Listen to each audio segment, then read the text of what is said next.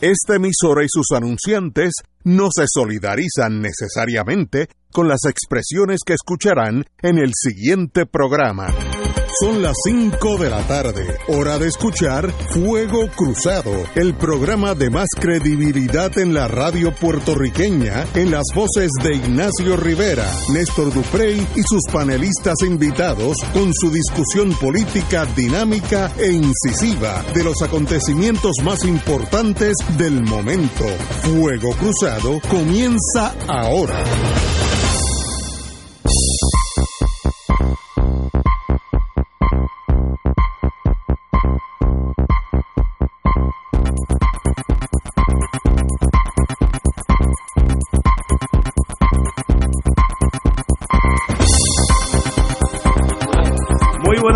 Amigos y amigas de Fuego Cruzado. Estamos aquí empezando a disfrutar una un lunes, ¿Qué tú dijiste? A disfrutar. a disfrutar la vida, Habla por porque es lo bonito de esto. No, Son las ti. 5 y 3 o 4 por ahí. Limítate a decir que es lunes. Oye.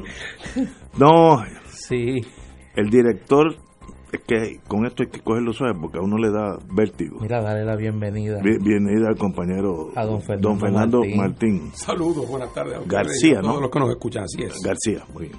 Oye, una cosa, porque me han preguntado y yo tampoco sé. ¿Por qué a ti te dicen Chiri, los amigos de infancia? Bueno, eso es un cuento largo, eh, pero que... Hoy me lo preguntó un abogado en el Génesis. Que, dicen Chiri Martín a Fernando Martín. Según me cuentan, porque de, de está decir, de los eventos de la vida de uno cuando era uno era un bebé, uno lo que tiene es información de segunda mano. Pero cuando yo, eh, fue un parto difícil, el parto mío, y, y me cuentan que el doctor, el doctor Pla, que fue el ginecólogo de mi parto, cuando por fin yo acabé naciendo, eh, le digo, a- le comentó a papi y le dijo, nació de chiripa. No me Sí, ¡Wow! Que- ah, mira, hoy me enteré de eso. Y al amigo que me está oyendo ya lo sabe. Bueno, como esto es una, una estación religiosa, esta noticia es, es paralela. Sí, hay que, y hay que Eh, cogerlo con el, direc- calma. el director de generación de energía eléctrica, Daniel Hernández, aseguró hoy con el- que con el favor de Dios, hoy no habrá apagones en Puerto Rico por sobrecarga. Pero es el capellán de energía eléctrica o el director de, el ingeniero director de generación. Descansamos en The Big One para que la, la luz no se apague. Eh, no con el favor de Dios. Eso es lo que te puedo decir. No deben haber apagones con el favor de Dios. Estamos en mucha mejor posición que las últimas dos semanas. Cito de nuevo, no con el favor de Dios. Es lo que te puedo decir. Estamos en mucha mejor posición de las últimas dos semanas. Tenemos básicamente 3.300 megavatios de generación disponible, lo que significa que tenemos reservas suficientes para enfrentar cualquier disturbio en términos de pérdida de generación súbita. Eh, desde final de la semana pasada se han registrado continuos apagones, entre otros, a- debido a la avería en Central Ecoeléctrica, que es, pri- privada en Peñuelas, esa es la del carbón y la montaña esa de carbón, y la Central de San Juan, que es del gobierno. Eh, así es que eso demuestra que estamos corriendo básicamente en el tope de la producción y cuando pasa algo no hay lo que se dice en inglés redundancy, que entre otra otra planta en, en los varios en los estados es mucho más fácil porque tú co- coges prestada electricidad al vecino.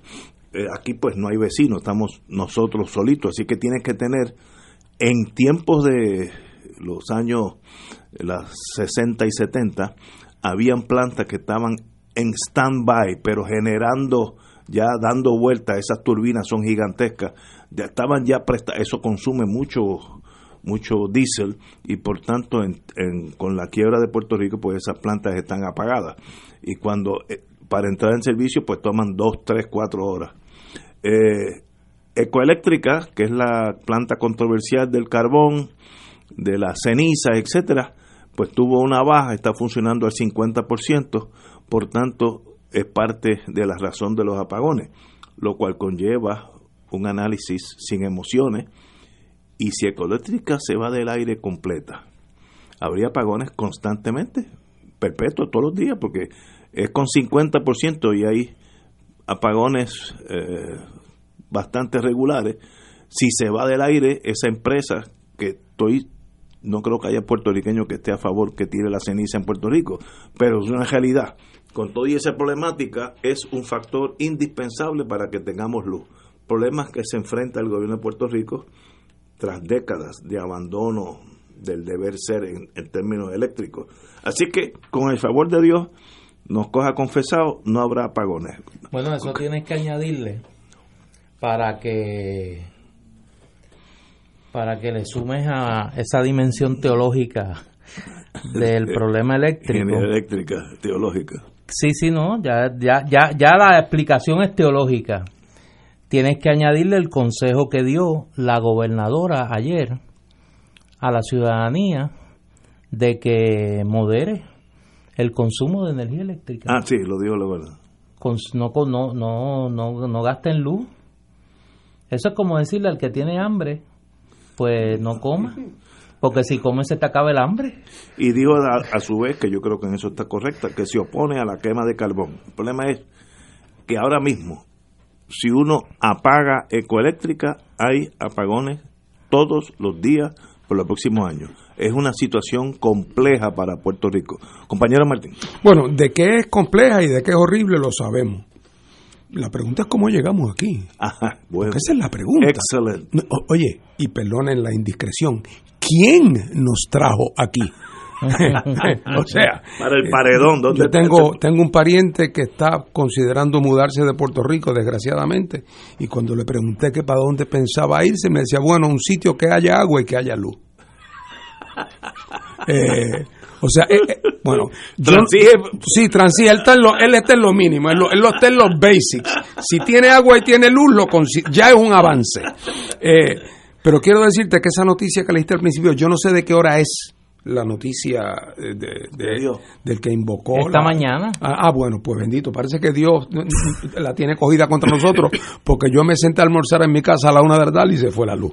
Y no volvió hasta las dos de la tarde, así que yo no sé si es que Dios la tiene conmigo, con mi calle, con mi urbanización, si lo hizo para hacer quedar mal a este señor. Pero mire, fuera de broma. La realidad es la siguiente. Eh, ¿Cómo llegamos? La realidad es que en estos días que estamos viviendo, los picos, los picos de consumo en Puerto Rico son alrededor de 2.500, 2.600, eh, 2.700, dependiendo de una noche muy calurosa, donde todo el mundo prende los aires acondicionados. Eh, hace 20 años, los picos eran 3.8, 3.9 y todas las plantas que producían 3.8, 3.9 existen todavía. Y si nos vamos un poquito más atrás a los 90, donde también teníamos picos de 3.4 y 3.5 por las industrias, había, otras sí. cosas. ¿Ustedes saben quién los producía? Las plantas que tenemos ahora, salvo que no existía ni ecoeléctrica, ni existía tampoco de la de carbón de Guayama. O sea que no, no, el- la Autoridad de Energía Eléctrica no tiene normalmente la excusa típica cuando hay problemas de falta de generación eléctrica, es que ha habido un aumento tan grande en la demanda que como no se han podido construir nuevas generadoras, pues ahora resulta que hay mucha gente usando luz con unas plantas que producen poco. Aquí, En Puerto Rico es al revés. es al revés. Hay menos que Aquí hay mucho menos consumo, pero mucho menos, 30, 40% menos consumo que hace 20 años. Y tenemos más plantas, porque luego vino Ecoeléctrica y luego vino la de Guayama. Entonces, los problemas de producción de generación de energía eléctrica no han sido principalmente de Ecoeléctrica. Ha tenido problemas ahora con unas explicaciones que yo no entiendo, porque ahora la explicación es que, que, fue y que la lluvia. Bueno, pues ahora, no sé, si les hará falta un toldo azul. Eh, pues, cu- ¿Cuál es el problema?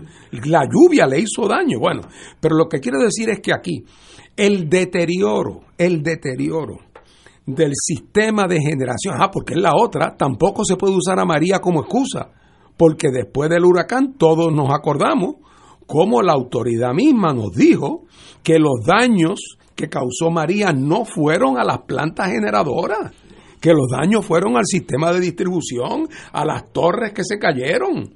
Así que no hay ni siquiera la excusa de que es que María les dañó las plantas generatrices.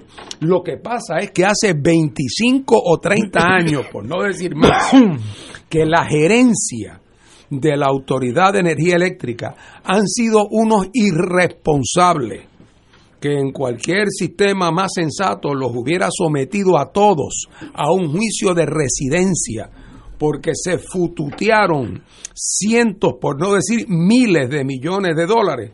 Se los gastaron de una manera inexplicable, porque al sol de hoy han dejado un sistema en mucho peores condiciones que lo que lo cogieron hace 20 años, a pesar de que todos los años cogían prestadas enormes cantidades de dinero y que han venido subiendo los precios de la electricidad a lo largo de los años. O sea que aquí no hay ninguna otra posible explicación que no sea la ineficacia administrativa de unas agencias que han estado regidas por criterios de orden político partidista exclusivamente, y eso hace que la culpa la podemos poner en la puerta de la fortaleza, bajo todos los gobernadores que hemos tenido, porque todo esto que ha ocurrido, este deterioro, esta falta de mantenimiento, esta malversación, estas mafias del petróleo, todo esto ha ocurrido a ciencia y paciencia de los gobernantes de Puerto Rico que han preferido a corto plazo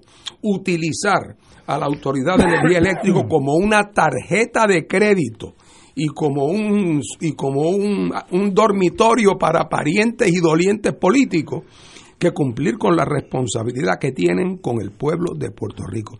Si tuviéramos que pensar en un, una institución, una, por no decir mucha, una, donde queda reflejado en toda su sordidez el fracaso de los gobernantes de Puerto Rico de los últimos 20 o 25 años, está en la, en la autoridad de energía eléctrica. Y otra vez, no ha sido por falta de dinero, porque el dinero les ha llovido, incluso en los últimos años.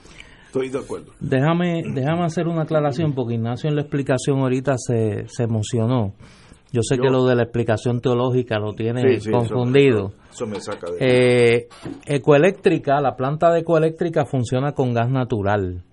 La planta que usa carbón es la planta de AES en Guayama. Tienes razón, corregido. Eh, Excelente. Y recordemos que ambas son la parte privatizada de el, AES es la de, del conjunto del sistema de generación de energía eléctrica en Puerto Rico.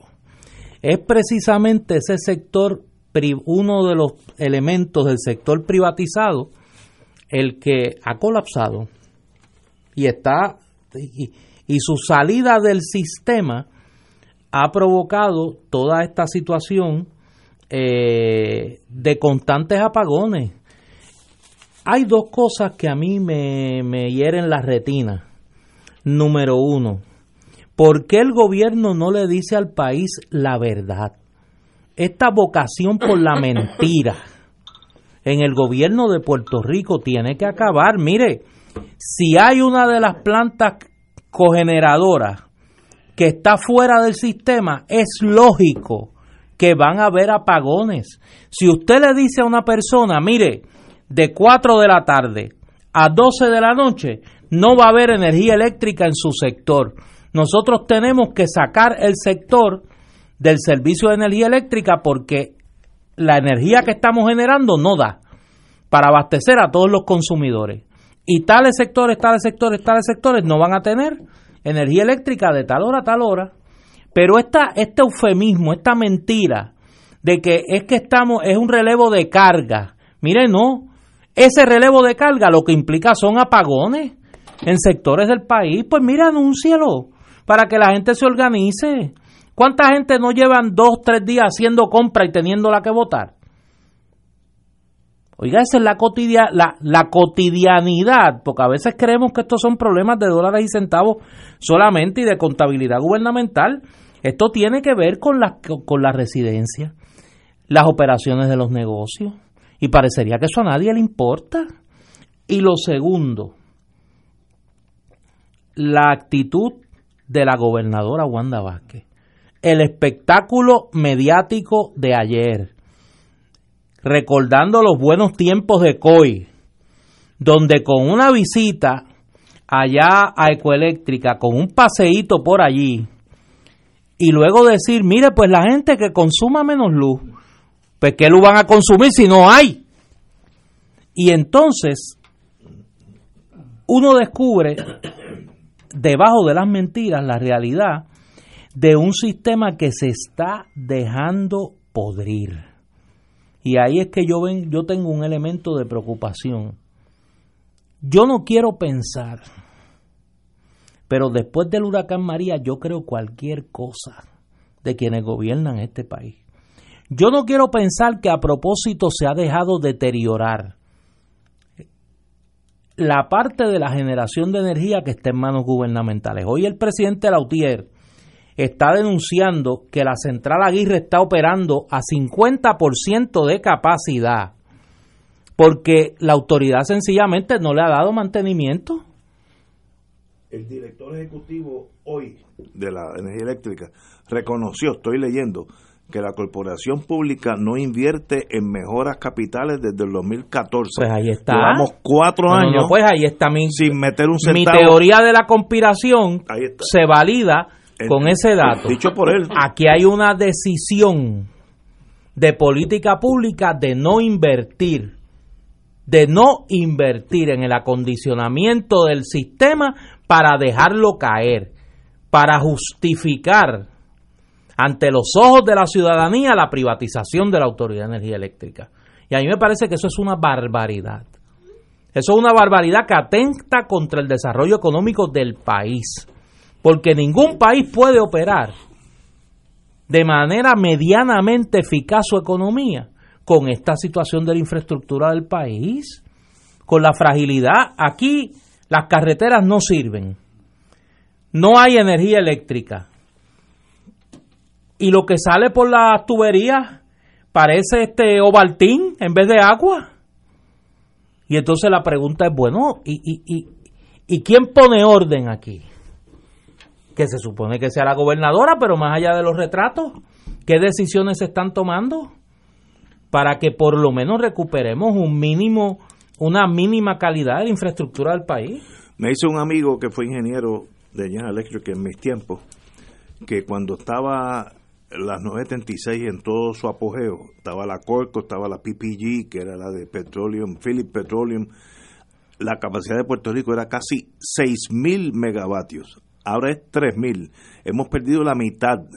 Y con eso tenemos problemas con la mitad. Eso es falta de mantenimiento craso, craso. Es, no, no, F en mantenimiento tiene esa gente. Eh, y un despilfarro de dinero que ahora mismo la autoridad debe más de lo que vale. Es como si mi casa vale 100 mil pesos y la hipoteca de 140. Pues mire, el que compra mi casa se vuelve loco porque va a pagar 40 de más. Eso mismo está pasando con energía eléctrica. ¿Cómo llegamos aquí? Sería extraordinario si un periodista investigativo hace esa historia, porque esto no es de ahora, esto debe tener 30 años, de 30, 40 años de, de mal manejo de la cosa pública. No, vete, búscate a Lisa Donahue a esa fue, y Alex Partner eh, que se y todos esos contratólogos millones. que se hizo? trajeron bipartita, Sí, sí. porque ahí fue un negocio bipartita. Todos esos que se robaron el dinero de la Autoridad de Energía Eléctrica, ¿dónde están? Y ni hablar de los energéticos, que ninguno de ellos te va a devolver, como preguntaba hoy Benjamín Torregotay. Ni los energéticos PNP ni los energéticos populares te van a devolver la energía eléctrica. Vamos a una pausa, amigos. Fuego Cruzado está contigo en todo Puerto Rico. La oficina médica del Dr. Ramón Luis López Acosta, especialista en medicina de familia, provee servicio a pacientes adultos y geriátricos de manera continua y comprensiva, servicio de medicina primaria preventiva y de medicina intrahospitalaria a nuestros pacientes, localizada en la calle Lloveras 650, edificio Centro Plaza, suite 207, Santurce, cerca del Hospital Pavía. Llámenos al 787-725-7888. 725-7888 y haga una cita para evaluación. Aceptamos la mayoría de los seguros médicos Advantage y comerciales. ProArte Musical presenta al maestro de la guitarra Manuel Barrueco. Barrueco interpretará una cuidada selección de piezas clásicas y contemporáneas de España y Cuba, una celebración de nuestras raíces hispanas y caribeñas. Sé testigo de la maestría de uno de los mejores guitarristas de nuestros tiempos, Manuel Barrueco. Domingo 6 de octubre, 7 de la noche, Sala Sinfónica del Centro de Bellas Artes de Santurce. Boletos en tiqueterapr.com en una presentación de PSB. Este año, Oro 92.5 FM y MMM, Caminemos Juntos, vuelven al escenario de Bellas Artes con el magno concierto del Bolero a la Balada Sinfónico. Domingo 10 de noviembre, 5 de la tarde en Bellas Artes de San Juan, con la Orquesta Filarmónica de Puerto Rico, dirigida por el maestro Roselín Pavón, presentando las voces de Sofi de Puerto Rico. Ayer cuando no sé el polifacético Rafael José. La carismática y dulce Michelle Brava. La nueva voz y el talento de Juan Pablo Díaz. Pero no fue suficiente. No fue suficiente. Y como invitado especial, Glenn Monroy. Del bolero a la balada sinfónico. Domingo 10 de noviembre, 5 de la tarde. Bellas Artes de San Juan. Compra tus boletos ya en Ticket Center 792-5000. Boletería de Bellas Artes 620-4444 y PSB 787-436-8773. Ustedes lo pidieron y Oro 92.5 FM y MMM los complace con el auspicio de Arroz Goya. Si quieres calidad, Arroz Goya te la da. Manteca de ubre la vaquita, el remedio de ayer, el alivio de siempre. Laboratorio Clínico Marbella en Vega Baja. Barrio Chino Asian Rican Cuisine en San Patricio Plaza. 787-781-6752. Cooperativa Seno Gandía. Solidez y futuro. Garaje Isla Verde. Encuentra tu Mercedes-Benz en Garaje Isla Verde. Mercedes-Benz. Lo mejor o nada. Tena. Comparta confiado una vida plena. Aceite Betis. Sabor Betis. Por encima de todo. Freshmart. Es para todos. Life Link de Puerto Rico. Cuando donas tus órganos y tejidos, vives más allá de la vida. Produce PSB. Te invita Oro 92.5 FM, Radio Paz 810 AM y Canal 13. Y ahora continúa Fuego Cruzado.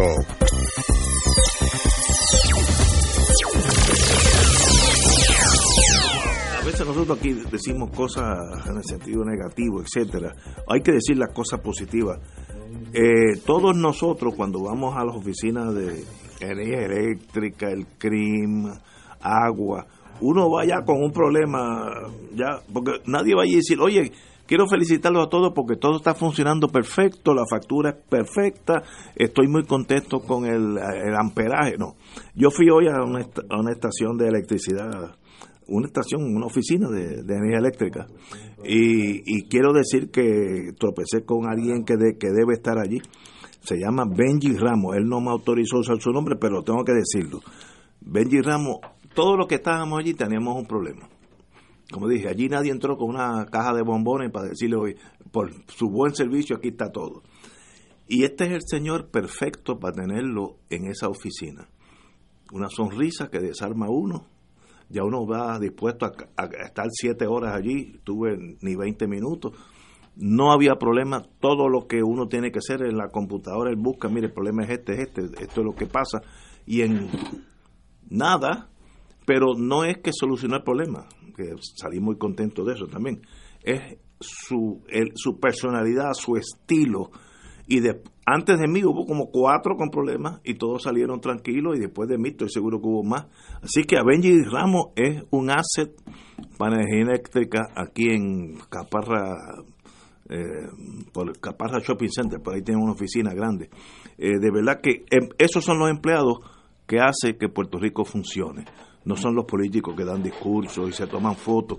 Ese está allí en la línea de fuego solucionando problemas ocho horas al día con una personalidad y una ligereza extraordinario, amigo. ¿Y qué haces con el director, ah, José Ortiz, que tuvo la flema de decir cuando había amenaza de huracán, que el sistema aguantaba viento Ah, sí. de 140 millas por Sí, hora. estaba- Y llevamos cuánto tiempo sin energía eléctrica. En realidad, Pero, como decían de Winston Churchill, sometimes he gets carried over. He, no, he gets, he, he gets carried away. pero a veces se pero nos zafan del gatillo. Pero, ¿por qué no lo despiden? ah, bueno, yo no sé. Pero de- ¿Por qué no lo despiden? Si es obvio que no está cumpliendo con su trabajo. Y yo quiero recalcar, porque me parece que en la discusión sobre el futuro de energía eléctrica es importante, es el sector privatizado el que está dando problemas. no, es- están a la mitad. Por Eh, eso, por eso, el- ¿cómo se llama estamos este? teniendo un adelanto de lo que nos puede pasar con esa, ese monopolio en manos privadas. Yo en eso difiero de ti. Yo creo que debemos vender todo, todo, todo. Pero si la- lo poco que hemos vendido Bueno, no está bueno, funcionando pero ahora y- mismo. y va- pero es que no hay capacidad en exceso. Estamos corriendo, es como si tú tuvieras un carro que lo más que da son 80 millas por hora y tú lo estás corriendo todo el día 80 millas por hora.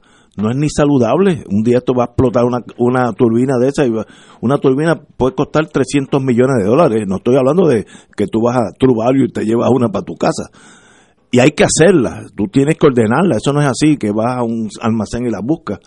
Nosotros estamos trabajando en la línea de- de marginal de producción. Pasa algo y se apaga el sistema. Eso es culpa de nuestros dirigentes que teníamos el doble de lo que estamos usando ahora, hemos bajando a la mitad y ni esa mitad le dan mantenimiento.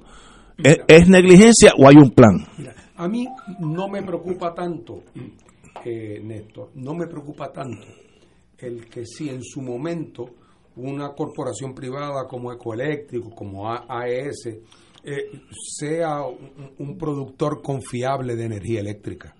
Eso a mí no me preocupa tanto.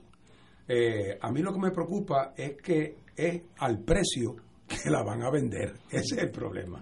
Eh, y, Bueno. y- y porque el- cuando llegue el momento en que mientras más produzcan, más ganan, producirán muy bien y le darán un buen mantenimiento y entonces cobrarán a precios de oro y se aprovecharán de que Puerto Rico es verdaderamente y virtualmente un monopolio y el día que esas compañías se hagan cargo de la generación de energía eléctrica en Puerto Rico, lo que vamos a ver es un régimen de explotación a los consumidores de Puerto Rico. No tengo duda de eso. Y entonces, quien único podría, en un país civilizado, defender al público de una eh, de unas compañías privadas que operan un monopolio es en aquellos países donde hay un gobierno fuerte con una gran raíz institucional que es capaz de mantener el control sobre esas compañías.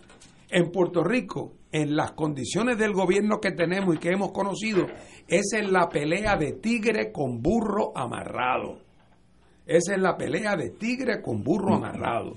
Y si le trasladamos ese poder y esa autoridad a los entes privados en un negocio como ese, yo no tengo la más mínima duda de que la cuenta la va a pagar el pueblo de Puerto Rico y va a pagar en demasía. Y eso es lo que quiere decir no solamente que va a esquilmar el bolsillo de los puertorriqueños, sino que las posibilidades que podemos tener como pueblo de generar un proceso de producción económica mucho más fuerte que el que tenemos ahora va a depender del acceso que tengamos a un sistema de costos razonables de energía eléctrica. Y eso no lo va a hacer por Puerto Rico esas compañías privadas y los gobiernos con tal de salir del muerto, se lo, como no saben administrarlo y como si lo administran, lo administran corruptamente, entonces se salen del problema entregándoselo a unos americanos que van a venir a hacer de la suya y van a generar ele- energía eléctrica, pero van a enanizar al país económicamente y nos van a esquilmar los bolsillos a todos. Mira, Déjame. yo- da- dame un segundo. Sí. Yo creo que aquí, aquí hay que entender algo que yo creo que no se, no se entiende por el, el- el- el vicio que nosotros tenemos, los puertorriqueños, en tiempos recientes, de verlo todo en lo trivial y en lo micro, y no ver las cosas a mediano y a largo plazo. Si nosotros queremos diseñar una nueva, un nuevo modelo económico capitalista de mercado que produzca empleo, que genere una nueva cultura empresarial en el país, que haga que un sector importante de la población que hoy está en la dependencia pueda ingresar al sector productivo de la economía. Si nosotros vamos a rediseñar nuestro modelo educativo para que produzca empresarios, para que produzca personas con una nueva cultura de trabajo, para eso hace falta una infraestructura mínima. Es imposible que ese proceso se dé con el estado actual de nuestra infraestructura. Precisamente por eso mismo, es como si estuviéramos viviendo otra vez en la década del 30.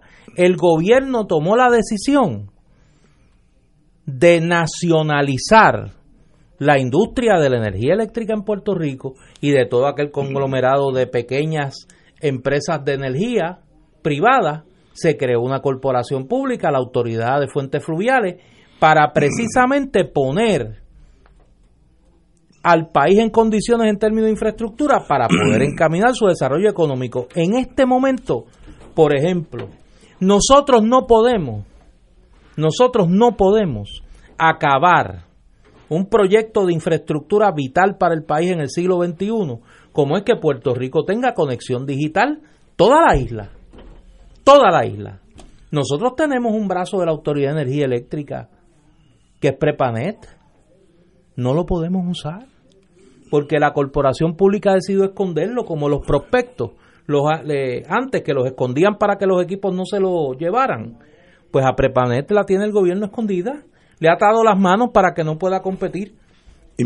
Increíble pero, cierto. es, cierto. y lo segundo ¿quién va a explicar por qué la Autoridad de Energía Eléctrica no ha invertido en infraestructura desde el 2014 en el mismo periodo que decidió contratar a la firma Alex Partners que le pagó millones y millones de dólares para nada, para nada. Y sigue las agujas campeando por su respeto. Lo que quiero decir con esto es, esto no es un tema de si la Autoridad de Energía Eléctrica está en manos públicas o en manos privadas. Es que el sector privado ha demostrado en el tema de la energía eléctrica en Puerto Rico que no lo puede asumir. Mira lo que ha pasado ahora. La privatización parcial del sistema ha sido un fracaso. Hay que admitirlo como fue la privatización de acueducto, un fracaso. Aquí la única privatización que ha funcionado por las condiciones particulares de ese sector fue la privatización de la telefonía. Y el aeropuerto. Y el aeropuerto, lo demás no ha funcionado. Y entonces hay que admitirlo pero el gobierno no lo quiere admitir, el gobierno quiere seguir. En la telefonía hay un verdadero régimen de competencia. No, no, pero a eso es que voy. Si no fuera así, es que, Es que la competencia ahí es el gran regulador del mercado y es el que el, el mayor el, el mayor eh, monitor de un servicio de calidad. tenemos que ir a una pausa, pero yo quiero añadir algo porque verán que padezco de esquizofrenia e intelectual. Vamos a eso. Esto es Fuego Cruzado por Radio Paz 810 AM. Diariamente en nuestra cocina algo delicioso se cuece en la olla. Se escucha el cortar de la cebolla y el triturar de los ajos. En Freshmart utilizamos ingredientes frescos sin aditivos ni preservativos. En el deli encontrarás la mejor variedad de desayunos, almuerzos y cenas, pizzas artesanales y más. Los mejores especiales de la semana para comer sano y sabroso. Explora la variedad de ofertas más saludables. Ven a Freshmart en Aguadilla, Caguas, Carolina, Condado, Guaynabo y Atorrey. Freshmart es para todos. Fuego Cruzado está contigo en todo Puerto Rico.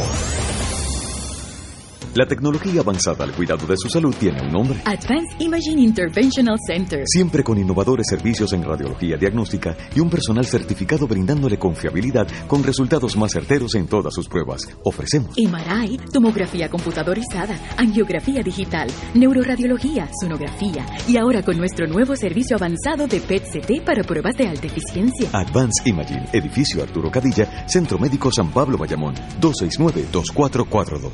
Fuego Cruzado, con los maestros de la discusión política inteligente y acertada, te acompañan ahora cada noche en Oro 92.5 FM. Infórmate de los temas de importancia del país, escuchando al equipo que establece cátedra todos los días sobre el acontecer político en Puerto Rico. Escucha la retransmisión de Fuego Cruzado con Ignacio Rivera, Néstor Duprey y sus panelistas invitados con su discusión política dinámica e incisiva, encendiendo el debate con sus diferentes puntos de vista. La clase comienza a las 10 de la noche en retransmisión diferida de lunes a viernes por Oro 92.5 FM.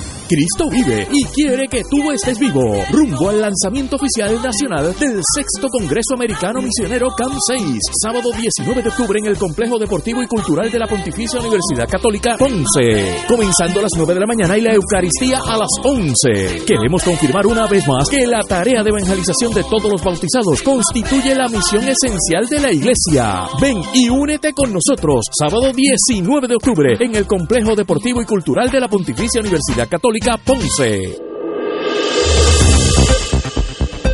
Y ahora continúa Fuego Cruzado.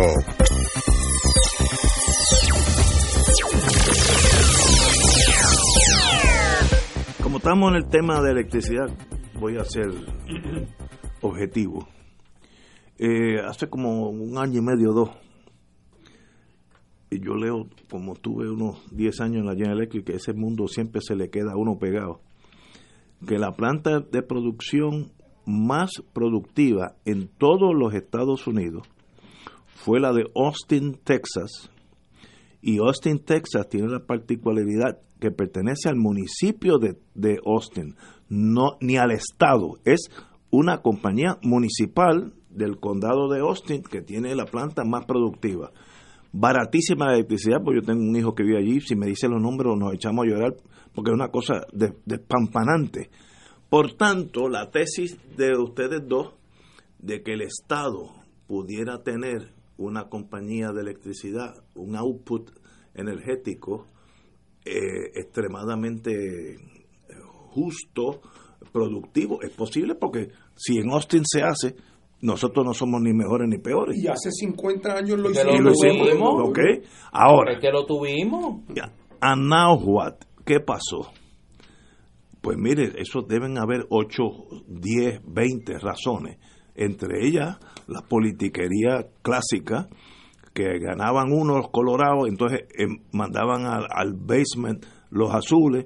Cuando ganaban los azules, subían, lo primero que hacían que le mandaban los colorados al, al- sótano. Eh, el alcalde tal que perdió a su so- sobrinito que corrió para asambleísta, lo metió allí y es- ese señor no sabe ni por qué se prende una bombilla. Se va degenerando el sistema. En esa planta de Austin, ¿hay energéticos republicanos? No, no, no hay nada. ¿Y energéticos demócratas? No ¿A nada. que no hay? Pues, No hay nada. O sea, pues, está. eh, Aquí lo que pasó, así, lo que pasó aquí. oye, eh, lo están, están llamando a los ejércitos, están llamando a- al compañero Martín. No, pero que no hay energéticos es que- pipiolos. Lo- los primeros los primeros años de la Autoridad de Energía Eléctrica fueron muy difíciles, no solamente en términos de, en términos de ingeniería, ¿verdad? Por la, por la topografía de Puerto Rico, eh, sino que también fueron difíciles desde el punto de vista económico, porque el país consumía poco. Eh, y entonces se trató de aprovechar el generar energía eléctrica de los ríos usando los- lo- la- la- las represas, ¿verdad? Pero ¿qué pasa? Una vez que esa estructura se fue estableciendo, llegó el momento en que según Puerto Rico se empieza a industrializar, empiezan a aparecer clientes que necesitan mucha electricidad y que están colocados cerca de las áreas llanas. Y de momento, Energía Eléctrica pudo empezar a invertir en unas plantas grandes, muy eficientes, que le dejaban un montón de chavos. Porque ahora sí, no es lo mismo tener que distribuir luz en 25 casitas en tres barrios en la cordillera que una fábrica que está pegada a la brea, que consume más que todas ellas juntas y que te paga además un sobreprecio industrial. Y entonces, ¿qué pasa? Que aquella operación que al principio era una operación que corría muy ajustada, de momento se encontró con que tenía un montón de dinero y los políticos con ese olfato, porque es que eran, eh, los políticos son como los, los buitres, que hay un conejo muerto a 18 millas y lo ven desde arriba. Y van para allá a llevarse, a, a- a- a llevarse el, el cadáver del conejo muerto y tan pronto olieron El que había sobrantes productos de la buenísima administración que había, entonces empezaron a subirle los salarios a los administradores, a por qué tú no te llevas a mi primo de ayudante especial, por qué no tú te llevas al hermano de mi esposa, y los legisladores empezaron a colocar las esposas y los alcaldes empezaron a colocar los hijos y eran ayudantes y ayudantes de ayudantes, y entonces se fueron fo- formando las piñas políticas. Y las decisiones entonces empezaban a tomarse por grupos que la decisión principal era quién controlaba aquella fuente inagotable de dinero. A todo eso coincidió con los precios de petróleo por el piso. Entonces, cuando empezó y llegó la crisis del petróleo en los 70, 72. ahí empezaron los problemas y los dolores de cabeza, porque a los precios que había que pagar por el petróleo, ya la jauja corporativa se había terminado. Pero los hábitos de austeridad, los hábitos de rigor administrativo, ya todos esos se habían perdido para siempre. Sí, eh, todo es posible si uno se enfrenta con la seriedad que requiere el momento. Si uno coge la termoeléctrica de, de Austin, Texas, y le mete la mitad de los de los empleados. Primero, suben 100 empleados más, porque son los primitos y los eh, 100, que no saben ni cómo se prende una bombilla. Y además de eso, los divide en dos bandos, republicano y demócrata. La productividad baja y es más, tal vez le ganemos nosotros. Ahora, ¿podemos nosotros en este mare magnum hacer esa limpieza en esa corporación? ¿O es sencillamente que ya el paciente está a un nivel que hay que dejarlo morir y que nazca otro nuevo? Es una pregunta, yo no tengo la contestación. Me gustaría decir que podemos, pero yo vivo en Puerto Rico. Tenemos que ir a una pausa, amigos, y regresamos with Crossfire. Fuego Cruzado está contigo en todo Puerto Rico. En Barrio Chino, Asian Rican Cuisine, encontrarás una variedad de platos chinos y criollos. Puedes combinar estos sabores para saciar tu paladar con lo que te gusta. Pepper steak con arroz manposteado, bistec encebollado con arroz chino, pollo a la naranja, agridulce, al ajillo, enchilado o a la plancha, mofongo de yuca, pionono spring rolls, dumplings, sopas lo mein, arroz barrio chino con amarillos dentro y mucho más. Estamos localizados en el Food Court de San Patricio Plaza. Llámanos 787-781-6752. 781-6752. Barrio Chino Asian Rican Cuisine. Mamá, papá, los primeros tres años de vida de un niño son cruciales para el proceso de desarrollo y maduración del cerebro. Si tu niño presenta dificultad para repetir palabras o sonidos, señala lo que desean en vez de hablarlo, muestran frustración o llanto porque no pueden expresar lo que quiere, podría tener un rezago en el habla. Precision Hearing and Balance Center, ahora como Precision Health, cuenta con los patólogos y terapistas del habla que le pueden ayudar. Llámanos y haz tu cita 303-0532. En Precision Health le podemos ayudar. ProArte Musical presenta al maestro de la guitarra Manuel Barrueco. Barrueco interpretará una cuidada selección de piezas clásicas y contemporáneas de España y Cuba, una celebración de nuestras raíces hispanas y caribeñas. Sé testigo de la maestría de uno de los mejores guitarristas de nuestros tiempos, Manuel Barrueco. Domingo 6 de octubre, 7 de la noche, Sala Sinfónica del Centro de Bellas Artes de Santurce. Boletos en tiqueterapr.com. 2.6 millones de autos en Puerto Rico, algunos de ellos con desperfectos.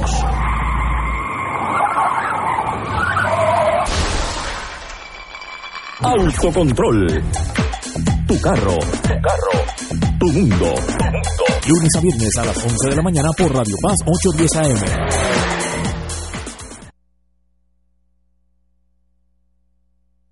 ¿Sabías que existen cooperativas de trabajo, agrícola, vivienda, transporte, supermercados, farmacias, comunales, juveniles, entre otras?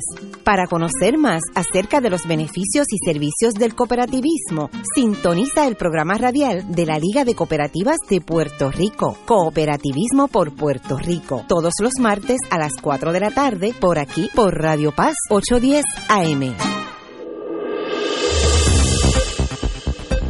Y ahora continúa Fuego Cruzado.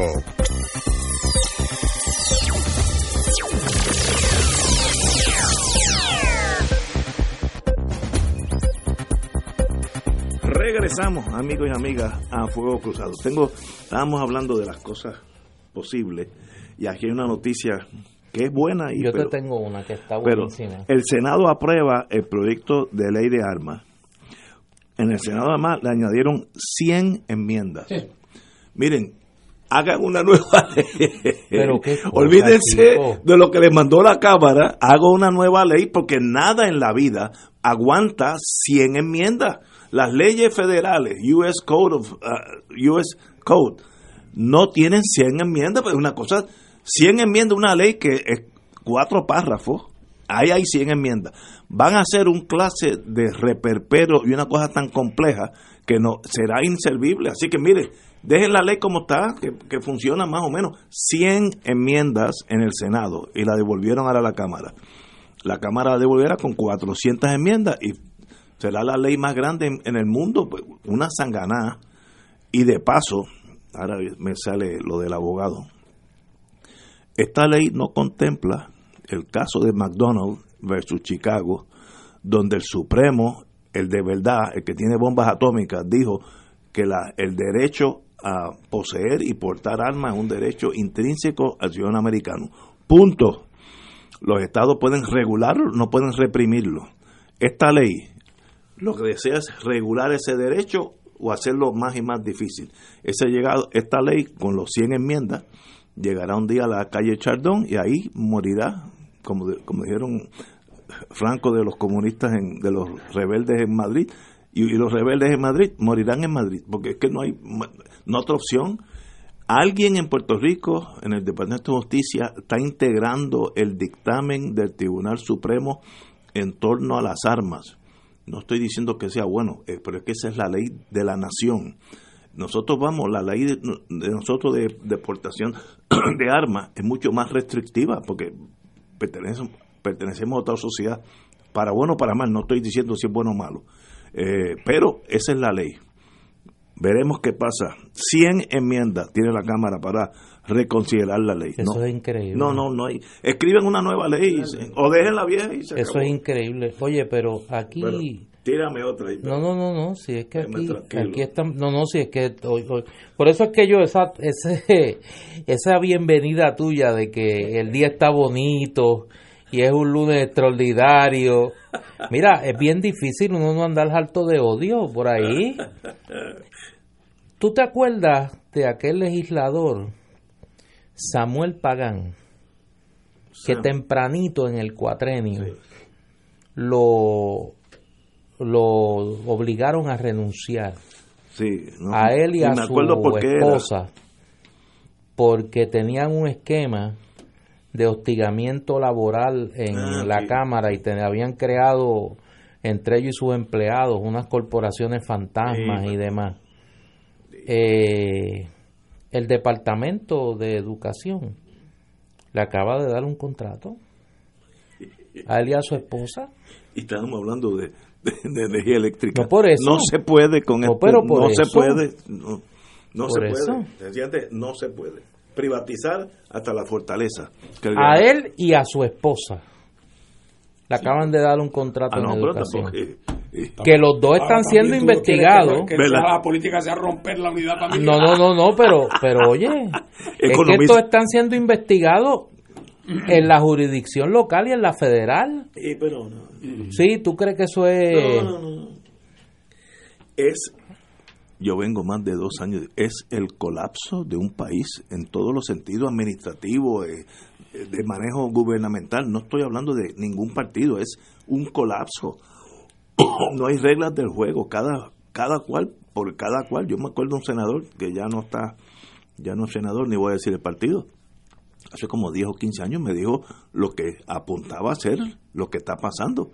Que sean pillos, pero que sean de los míos eso lo dijo en voz alta en la mesa del siglo XX, hace como 15 años. Y hubo un silencio allí sepulcral y está apuntando a una forma de gobernar que sigue en este, país en los dos partidos. Yo creo que es que cuando cualquier persona que se sienta, que llegara como de otro planeta, ¿verdad? Y que hiciera un examen de Puerto Rico y que si yo dijera, bueno, déjame medir cómo le ha ido a Puerto Rico en los últimos 40 años y, coge cuatro o cinco guías para medir. Por ejemplo, cómo ha progresado Puerto Rico en cuanto a su capacidad de bregar con el problema de los desperdicios sólidos. En segundo lugar, cómo ha bregado Puerto Rico en estos 40 o 50 años con el aprovechamiento académico de sus estudiantes en las escuelas. Eh, ¿Cómo ha eh, eh, progresado Puerto Rico en términos de, después de tantos años de pasar por un periodo de industrialización, de crear sus propios eslabonamientos industriales internos, de tal manera que cuando una fábrica se vaya, no se lleve a todo el mundo con ella? Y, vamos a, elaborar, por ejemplo, cuál es el en un país que está lleno de, de viento y de sol, eh, qué por ciento de su energía eléctrica se genera eh, de fuentes eh, renovables. O, por ejemplo, un país que depende para el turismo de mantener sus costas y sus playas prístinas, cómo han sido sus programas de mantenimiento y de, y de, y de velar por la, por la planificación adecuada del uso de las costas. Entonces, se sienta y examina lo de Puerto Rico. Y entonces, si es un maestro mínimamente serio, le tiene que dar F a los que han administrado al país por los últimos 50 años, viéndolo objetivamente. No quiere decir que todos los que han pasado por los gobiernos hayan sido todos pillos, no es eso. Claro que ha habido eh, una corrupción enorme, pero la realidad del caso es que los niveles de negligencia, si cualquier negocio se administrara como se ha administrado este país, es que, no hay perdón. Los, los accionistas se habrían revelado hace tiempo, habrían demandado a los bueno, pero es que aquí, aquí se puede hablar, como habla la Junta de Control Fiscal, por ejemplo, eh, de los problemas de, de, cómo Puerto Rico ha hecho tal cosa y ha hecho tal cosa, y dice 10 verdades de las cosas terribles que se han hecho aquí. Oye, pero no hace ni un señalamiento de un responsable. ¿Pero cómo es posible? O sea, todas estas cosas ocurrieron ex propio vigores. O sea, ¿cómo, cómo es posible? Eh, todos esos préstamos desastrosos que hicieron, que hicieron el Banco de Fomento, algunos de los cuales dice la propia Junta que son préstamos que son nulos. Oye, ¿y eso quién lo firmó un fantasma? Eso no, lo firmó una persona, no hay unos bufetes de abogados eh, aquí de Atorrey que firmaron y suscribieron una opinión diciendo que eso era legal y ahora la Junta dice que son nulos y sin embargo ahí no aparece un nombre, ahí no hay una reclamación, ahí no hay una querella, ahí no hay nada. O sea que el sistema, además evidentemente, protege, eh, ampara eh, a los que han sido los causantes del mal y algunos de ellos exgobernadores andan por ahí, tienen programas de radio. Programas de radio. Y la gente los trata con cortesía cuando entran. Bueno, pues mientras esa sea nuestra actitud, pues a eso, a eso nos ajustamos. Señores, antes de ir a la pausa, vamos a coger una noticia que es cortita porque luego tenemos que analizar, la Junta de Control Fiscal, eh, que ya tiró unos dominos sobre la mesa. Pero en el lado trágico y comedia, el, secretario de Rehabilitación, de Corrección y Rehabilitación, Eduardo Rivera, Eduardo Rivera, recurrirá en busca de apoyo a las agencias federales para combatir la, la crisis de seguridad que hay en las cárceles los federales tienen que hasta administrar las cárceles. Es una admisión de que él no puede administrar donde las lo Que, donde lo que va de año hay 43 muertos de confinados, 16 más que la misma fecha del año pasado. Eh, cito al señor secretario, definitivamente no podemos negar que hay un problema. Yo diría que eso es bastante adecuado, esa oración, que hoy mismo ha solicitado ayuda a varias agencias federales para la colaboración en la activación de un plan de seguridad. Ni los presos pueden ser administrados por puertorriqueños. Eso es lo que está diciendo. Yo, el gobierno federal tiene que, no sé, tomar las riendas bajo seguridad. No, no sé. si, no podemos hacer la autopsia a los muertos, exacto. ¿Cómo vamos a poder atender a los vivos? a los vivos.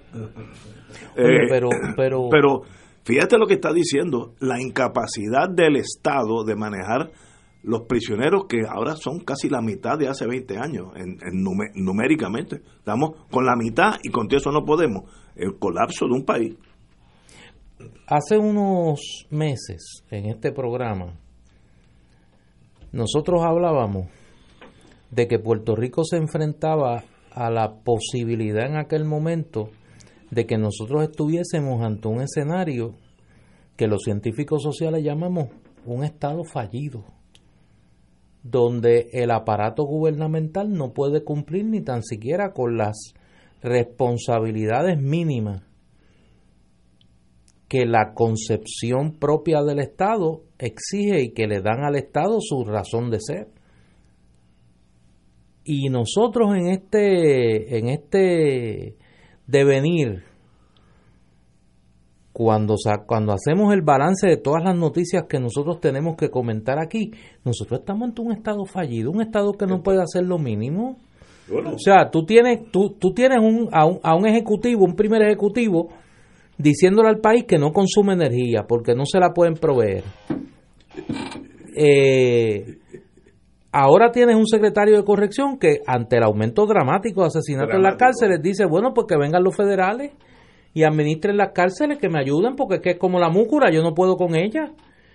Y entonces, ante eso, ¿qué vamos a hacer? Yo creo que hoy pasaron dos cosas que no deben, que no deben eh, solayarse. Y las quiero usar de pie forzado, porque sé que tenemos la pausa encima, para eh, abrir una conversación sobre una columna que publica nuestro compañero de panel hoy, Fernando Martín, en el periódico El Vocero. Queríamos tocar eso.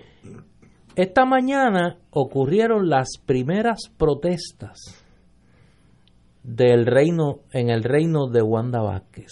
maestro. Esta mañana un grupo de maestros hizo un acto de desobediencia civil frente a los portones de la fortaleza.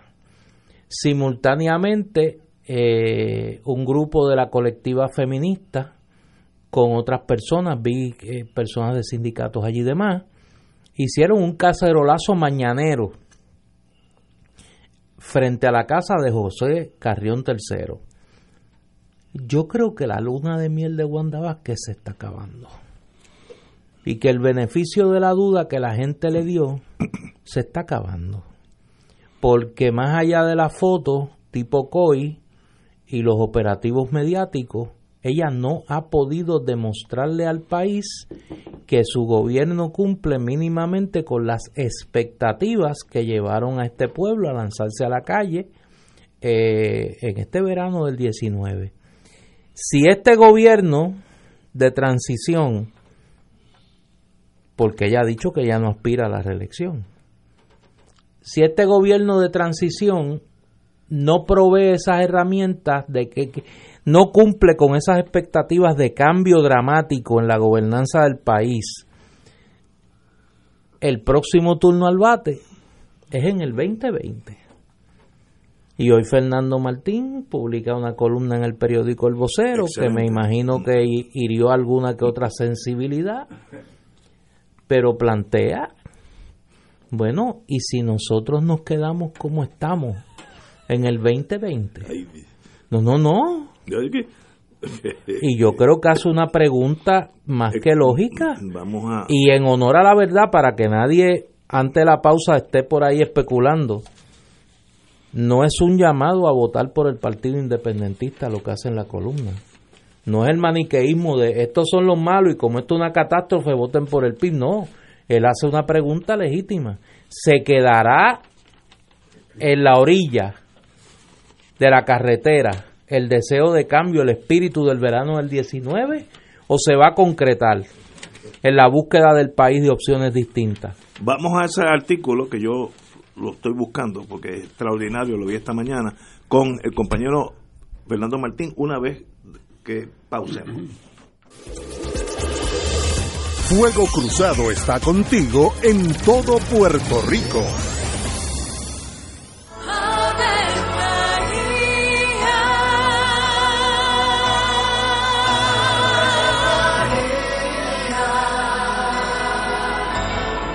El ángel del Señor anunció a María. Y ella concibió por obra del Espíritu Santo. Dios te salve María, llena eres de gracia, el Señor es contigo. Bendita tú eres entre todas las mujeres, y bendito es el fruto de tu vientre Jesús. Santa María, Madre de Dios, ruega por nosotros pecadores, ahora y en la hora de nuestra muerte. Amén. He aquí la esclava del Señor. Hágase en mí según tu palabra. Dios te salve María, llena eres de gracia, el Señor es contigo.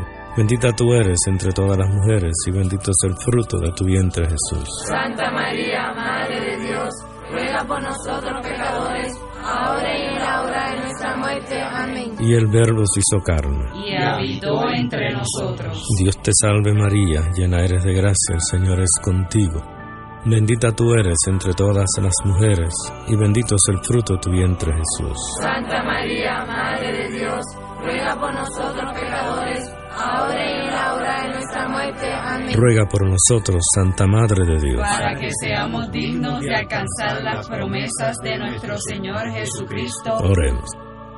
Derrama, Señor, tu gracia sobre nosotros, que por el anuncio del ángel hemos conocido la encarnación de tu Hijo, para que lleguemos por su pasión y su cruz a la gloria de la resurrección, por Jesucristo nuestro Señor. Amén. Gloria al Padre, al Hijo y al Espíritu Santo. Como era un principio, ahora y siempre, por los siglos de los siglos. Amén. Un club rotario es casa de jóvenes y adultos, de hombres y mujeres, que comparten y viven los deseos de servir a los demás en un ambiente socialmente sano y productivo. Mensaje del Club Rotario de Río Piedras.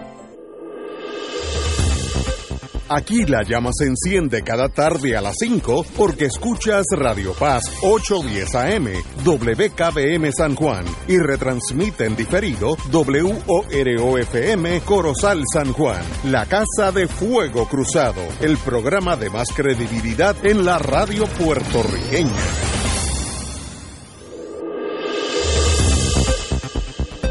Y ahora continúa Fuego Cruzado. Regresamos. Perdón, estoy saliendo del último, de las rabizas, como la tormenta, pero de la monga. Eh, compañero Martín, usted esta mañana salió en el vocero un artículo lo más interesante sobre qué efecto tendrá finalmente aquella marcha donde yo fui uno de ellos, yo mi esposa, eh, y uno vimos la juventud con ganas de comerse el mundo, lo cual me llenó de esperanza y espero que, que, haya sido así. Pero usted presenta, analista, que es excelente, las varias posibilidades que pase. ¿Qué pasó después de esa gran marcha? Bueno, eh, empiezo diciendo, como a manera de, de comentario inicial, eh, tan pronto eligieron a Donald Trump y comenzó con los desmanes, ¿verdad? Que, de los que ha dado muestra desde que empezó en todos los órdenes. Sabemos que este es el, el, elefante en la cristalería, es un hombre que no conoce de protocolos, no tiene modales, no tiene sensibilidad, eh, es una persona que no responde, no, no, no, hay, no hay límite a su osadía, a su ausencia de delicadeza, a su, su egoísmo. Es, una, es como una combinación de casi todos los defectos. Y cuando yo oía a los amigos míos aquí quejándose de Trump, y amigos míos en Estados Unidos también. Yo le decía, pero eso es lo que es la mala noticia, está la buena noticia. Y me dijeron, ¿y cuál es la buena noticia? Y bueno, la buena noticia es que por ahí vienen las elecciones. Y si Trump es un tipo tan malo y tan malo y tan malo y tan malo como todos ustedes dicen y como yo creo, tenemos que pensar que el pueblo de los Estados Unidos, cuando lleguen las elecciones, Fácil. bueno, todavía, y, mira que él no se escondió para en las elecciones pasadas para dejar ver cómo era, pero ahora el que pueda haber tenido la más mínima duda, el que pueda haberle dado una pequeña eh, eh, un- una pequeña ventaja de la duda, ya no tiene por qué dársela. Ahora me pregunto yo, ¿el electorado americano votará en contra de Trump o votará a favor? Porque ¿qué pasa? Que parece que el asunto no es tan fácil y parece que que esas actitudes de Trump que todos nosotros censuramos, denunciamos, criticamos, resulta que parece que hay un sector del electorado americano que está en sintonía con esos valores y eso es una realidad que tiene que ser fuente de mucha preocupación. Aquí en Puerto Rico, para volver al tema nuestro, yo en ese artículo, que es un artículo sencillo y sin pretensiones, ese artículo lo que dice, mire, aquí se han escrito 100 artículos sobre lo que pasó aquí en el verano. Y hay dos interpretaciones fundamentales, do- do- dos hipótesis fundamentales. Una que yo llamo la optimista, que es la de la gente que, que cree que esto supone un parteagua en la historia de Puerto Rico, donde el pueblo se ha vuelto protagonista de su historia, donde la juventud ha salido de su aparente apatía para hacerse cargo del destino del país, que se lanzaron a la calle, salieron de un mal gobierno, denunciaron el colonialismo, denunciaron la Junta de Control Fiscal, denunciaron la corrupción, marcharon en la calle, mostraron unidad de propósito, se autoconvocaron. Así que, por lo tanto, el país va camino a una especie de transformación cívica profunda. Eh, y, y esa es la interpretación optimista. La interpretación pesimista es que eso fue un fenómeno de coyuntura, fenómeno de coyuntura, molestias acumuladas por distintas razones en distintas personas, particularmente entre los jóvenes, insatisfacciones, frustraciones, resentimientos.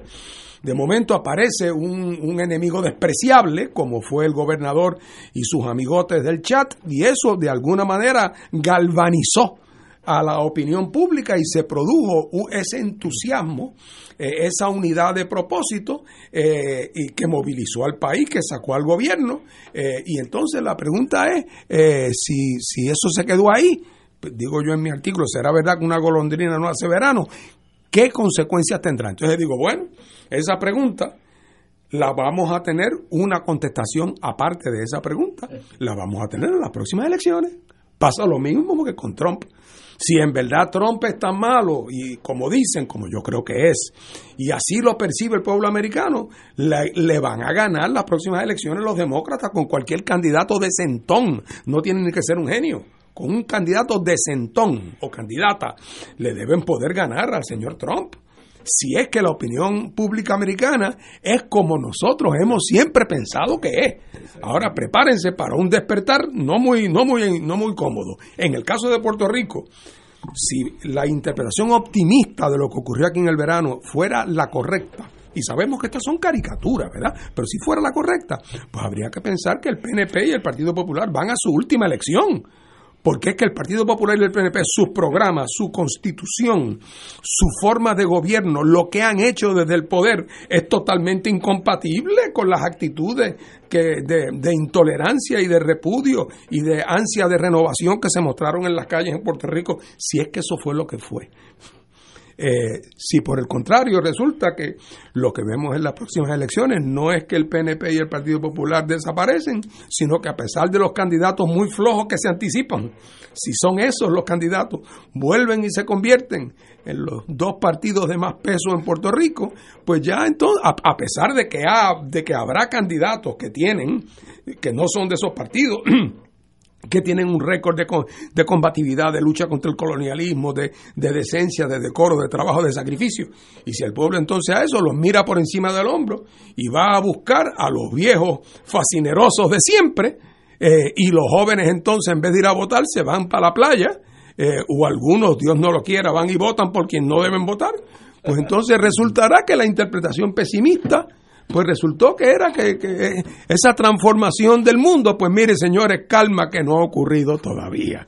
Otra vez, a mí me gustaría pensar, y sabemos que estas son cosas complejas, a mí me gustaría pensar que, que en todo caso lo que pasó en el verano tiene una gran significación, pero creo que tenemos que tener cuidado en no de momento pensar que ha habido aquí una transformación, una transfiguración gloriosa como San Pablo camino a Damasco, eh, porque las realidades de la historia, de la sociología, de la dependencia, del clientelismo, son realidades profundas, profundas en nuestro pueblo y que hay que atacarlas con más razón que nunca pero que, tengamos cuidado que la vida no es tan sencilla como a veces nos gustaría que fuera. A mí me ha, me ha sorprendido, y yo no le pregunté a nadie en la marcha, ese no era el momento de preguntarle a nadie, pero gente de la misma edad, me ha sorprendido el porcentaje altísimo de gente que no está inscrita.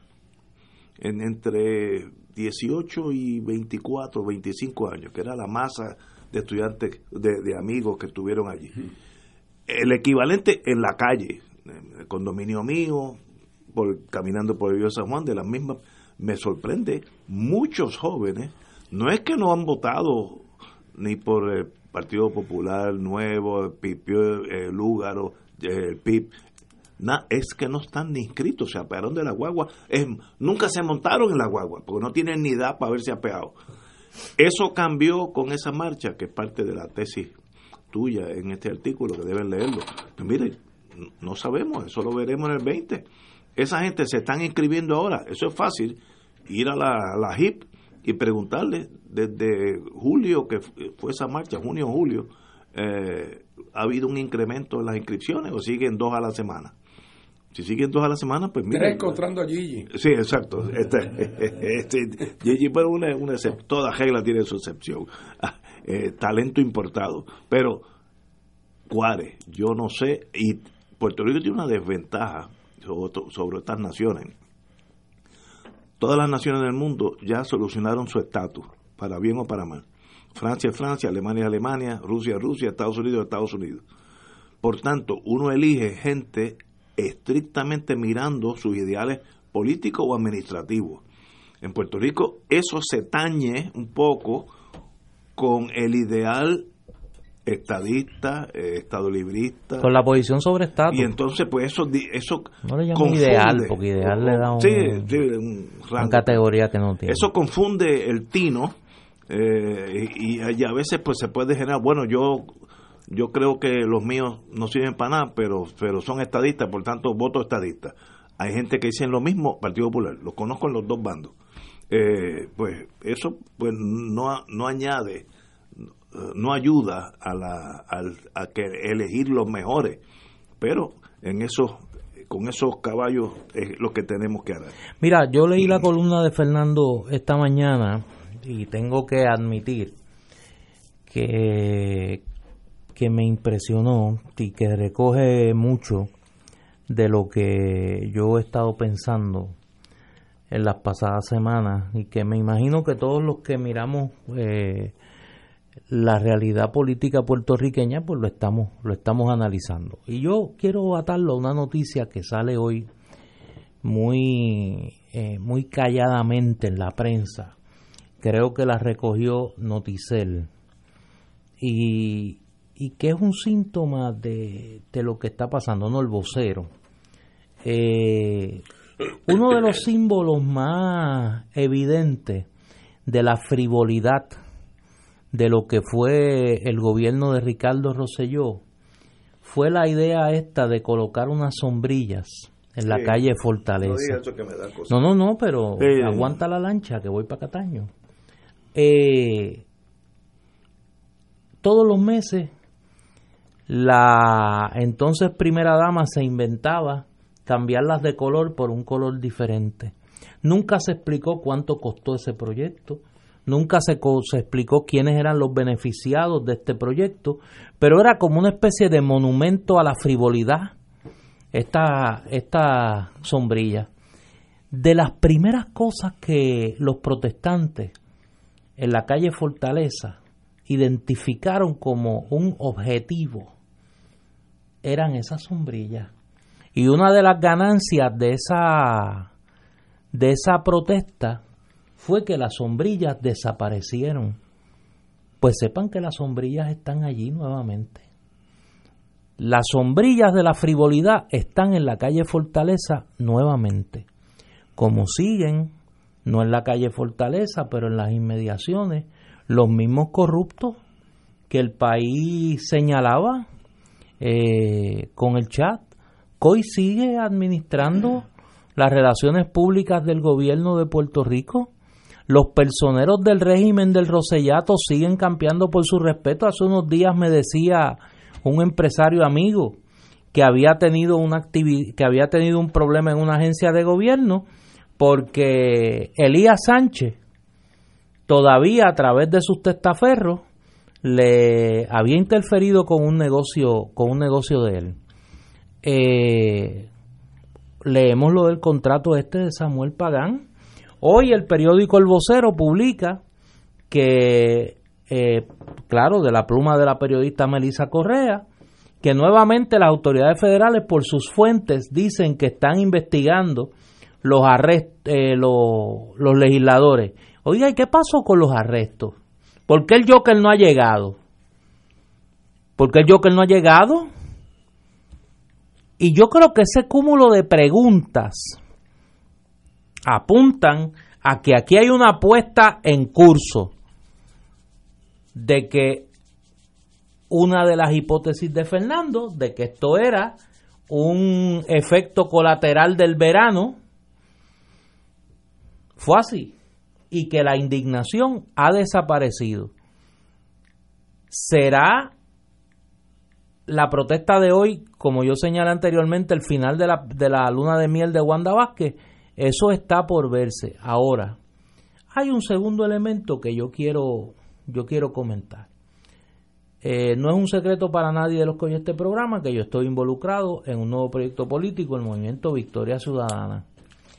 Y para mí, que siempre trato de separar mis pasiones y mis ideales de la realidad para poderla analizar, y poderla intentar explicar, me parece un fenómeno digno de estudio que el reclamo del país, o vamos a ponerlo de esta manera, el hastío del país con las opciones políticas existentes no conlleva el apoyo a estructuras políticas que no sean las existentes.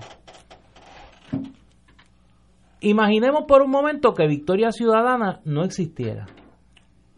Uno pensaría que ante el descalabro del bipartidismo, y eso es un tema que yo he traído aquí en, en muchas ocasiones, el gran recipiente de ese respaldo iba a ser el Partido Independentista puertorriqueño. No es un secreto para los que estamos en las redes sociales que uno de los políticos más populares en las redes sociales es Juan Dalmao. Goza del cariño y del respeto de gente que no es independentista, que no es pipiola, por cómo es. Es como diría doña Evelyn, es un muchacho bueno, es un legislador serio, hace su trabajo. Igual Manuel Natal en la Cámara de Representantes, salvo unos enemigos que yo no sé cómo Manuel los ha cultivado, porque, porque no, no, la, Manuel Natal es una, es una de las personas que mayor fidelidad tiene de sus enemigos. O sea, sus enemigos son fieles a él y lo siguen a, en todo lugar y en todo momento. Y yo creo que lo empezó a acumular allá en la universidad. Yo no sé qué hizo ese muchacho, porque tiene una gente que viven para estar criticando y fastidiando al pobre Manuel. Y digo esto porque uno pensaría que entonces la avalancha de respaldo a figuras de esa naturaleza eh, se daría, veamos el caso en el Partido Popular de Carmen Yulín.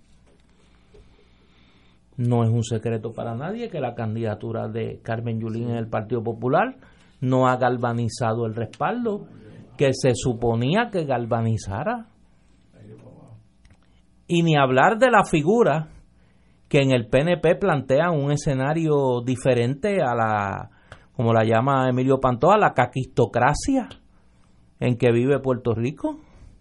Y entonces es una paradoja, ¿no? Que, que, yo, no yo no tengo la respuesta.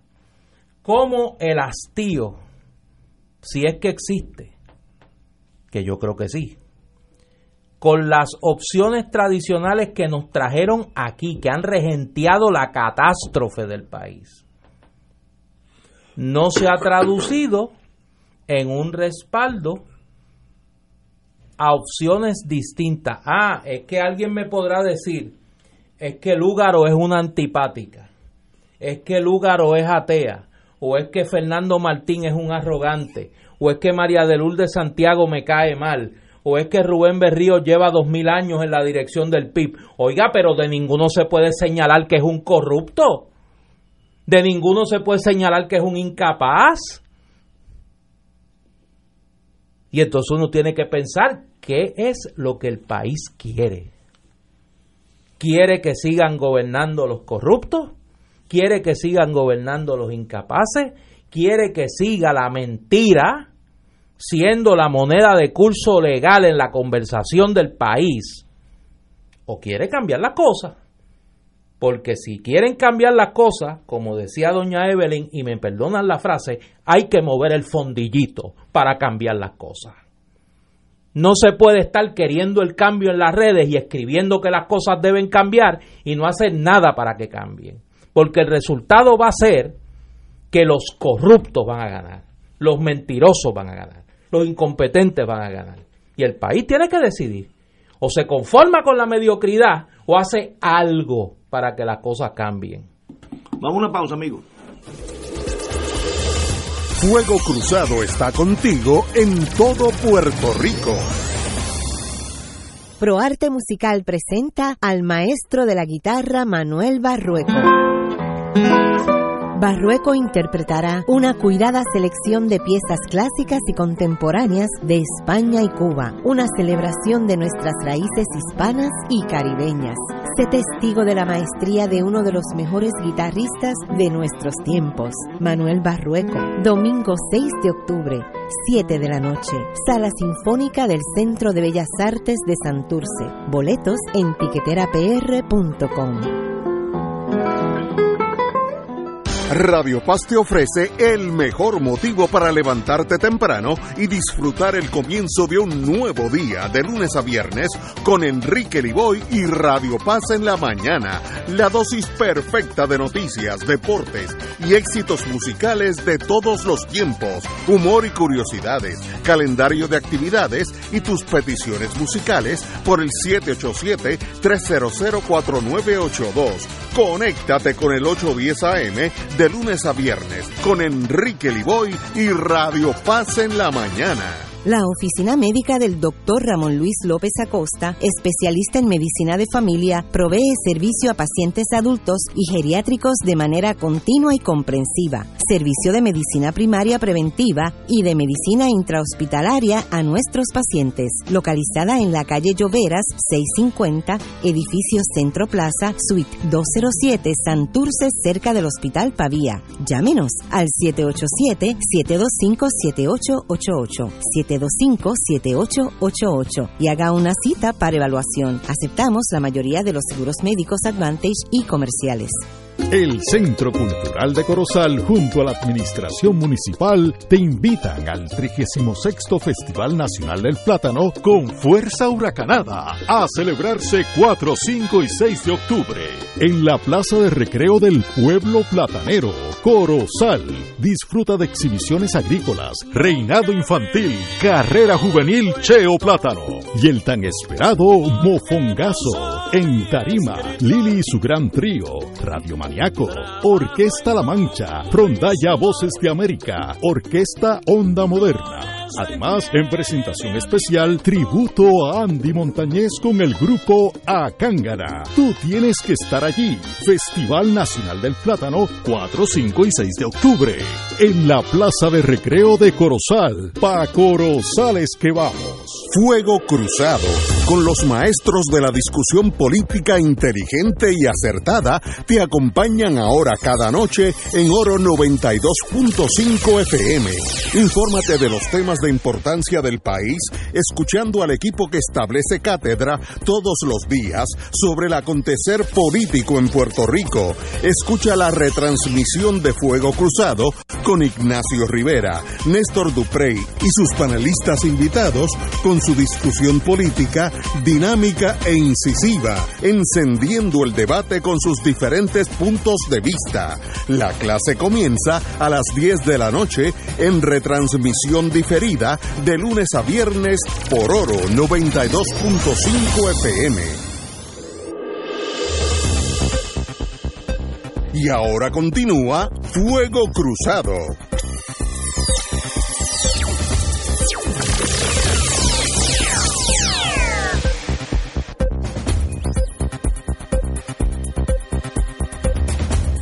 Regresamos, Boys and Girls de Fuego Cruzado. Déjame añadir solo un elemento de evidencia a lo que acabo de.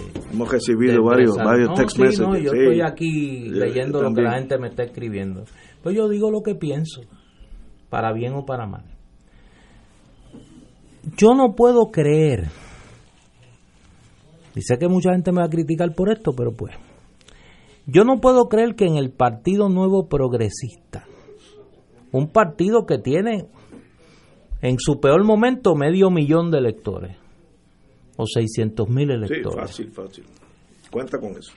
no hay una persona que pueda representar el espíritu de cambio, de honestidad, de pulcritud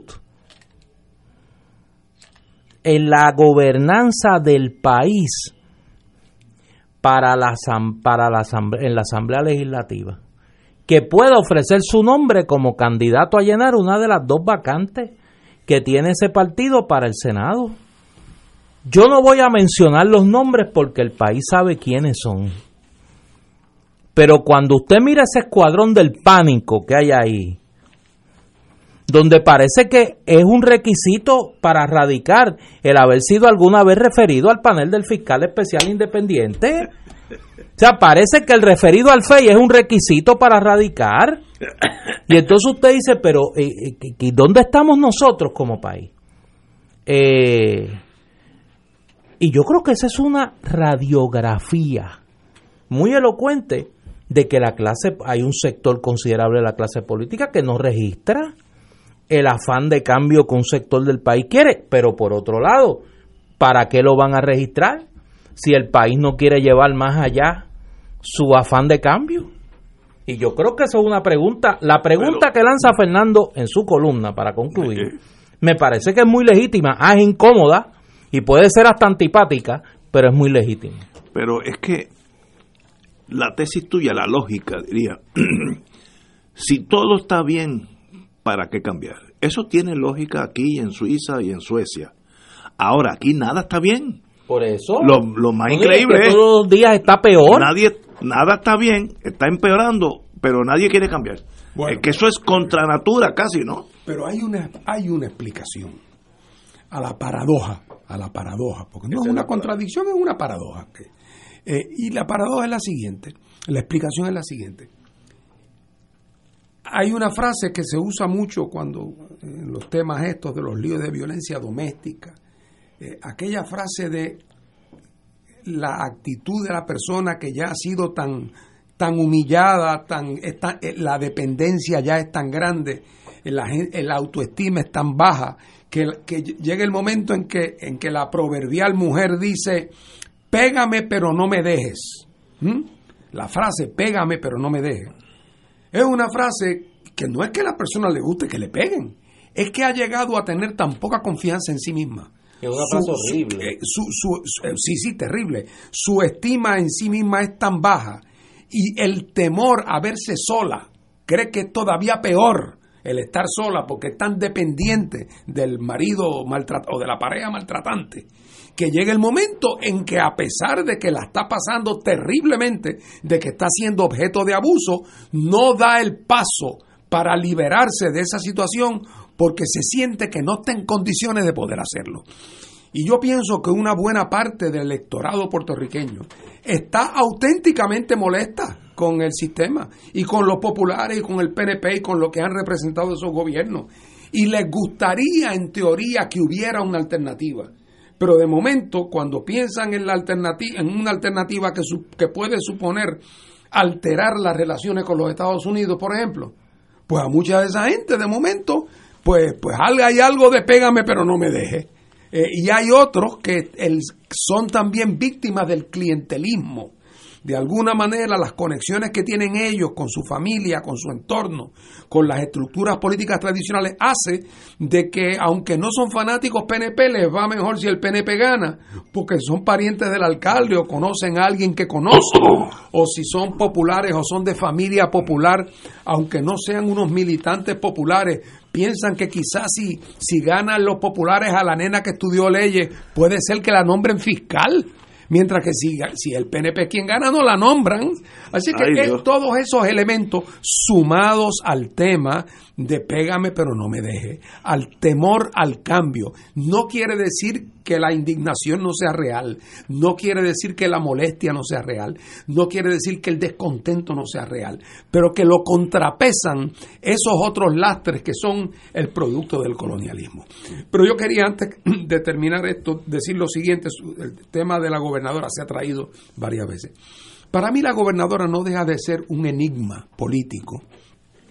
No me refiero a ella y a su personalidad, sino a una situación muy rara esta señora no le debe su poder a nadie. Pero por lo tanto, el otro lado de esa moneda, ella es gobernadora por un tecnicismo constitucional, como si lo hubiera salido en una galleta Fortune Cookie de un restaurante chino, que cuando la abrió dijo, usted es la gobernadora, eh, por un tecnicismo, porque nadie ni la nombró pensando que iba a ser gobernadora, ni tiene el apoyo. ¿Qué pasa?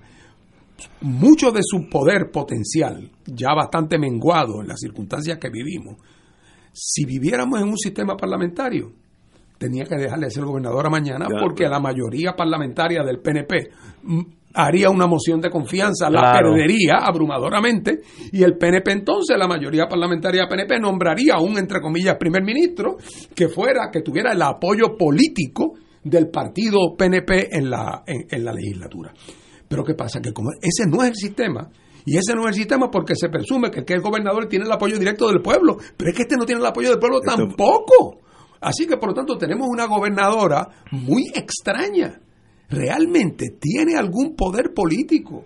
Una gobernadora que si mañana presenta un proyecto de ley no cuenta del saque ni con un solo voto en la legislatura.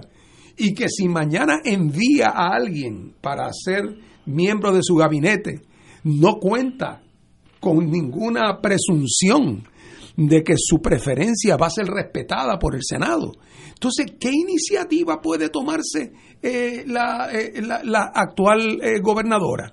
bueno, o puede llegar a un entendido y complacer al partido PNP parlamentario, es decir, a los presidentes de la Cámara, lo cual la llevará al descrédito, o puede entrar en una batalla que no puede ganar contra ese liderato legislativo porque no puede adelantar ningún proyecto y no puede adelantar ningún nombramiento.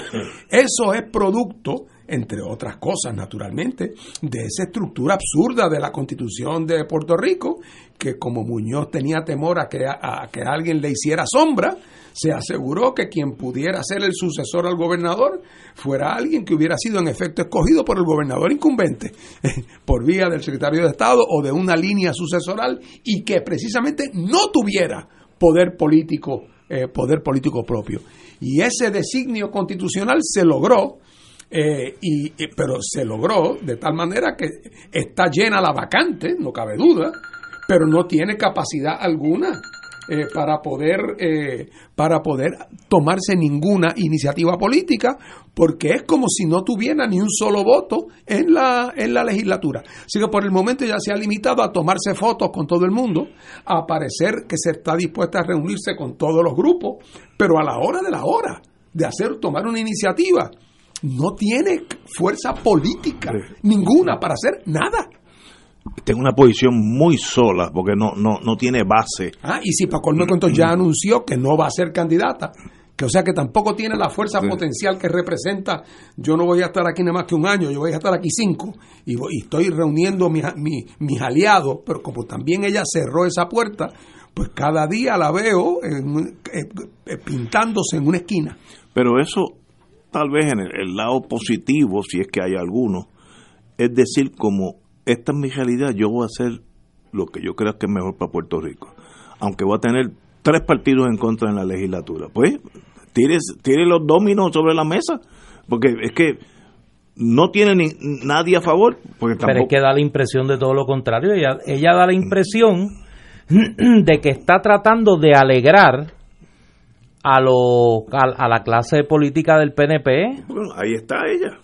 Ahí, debiera Por ser. eso. Pero, es que, pero esa no era la expectativa de un sector del país. Calentando que, la silla para Pierluisi. Pues exacto.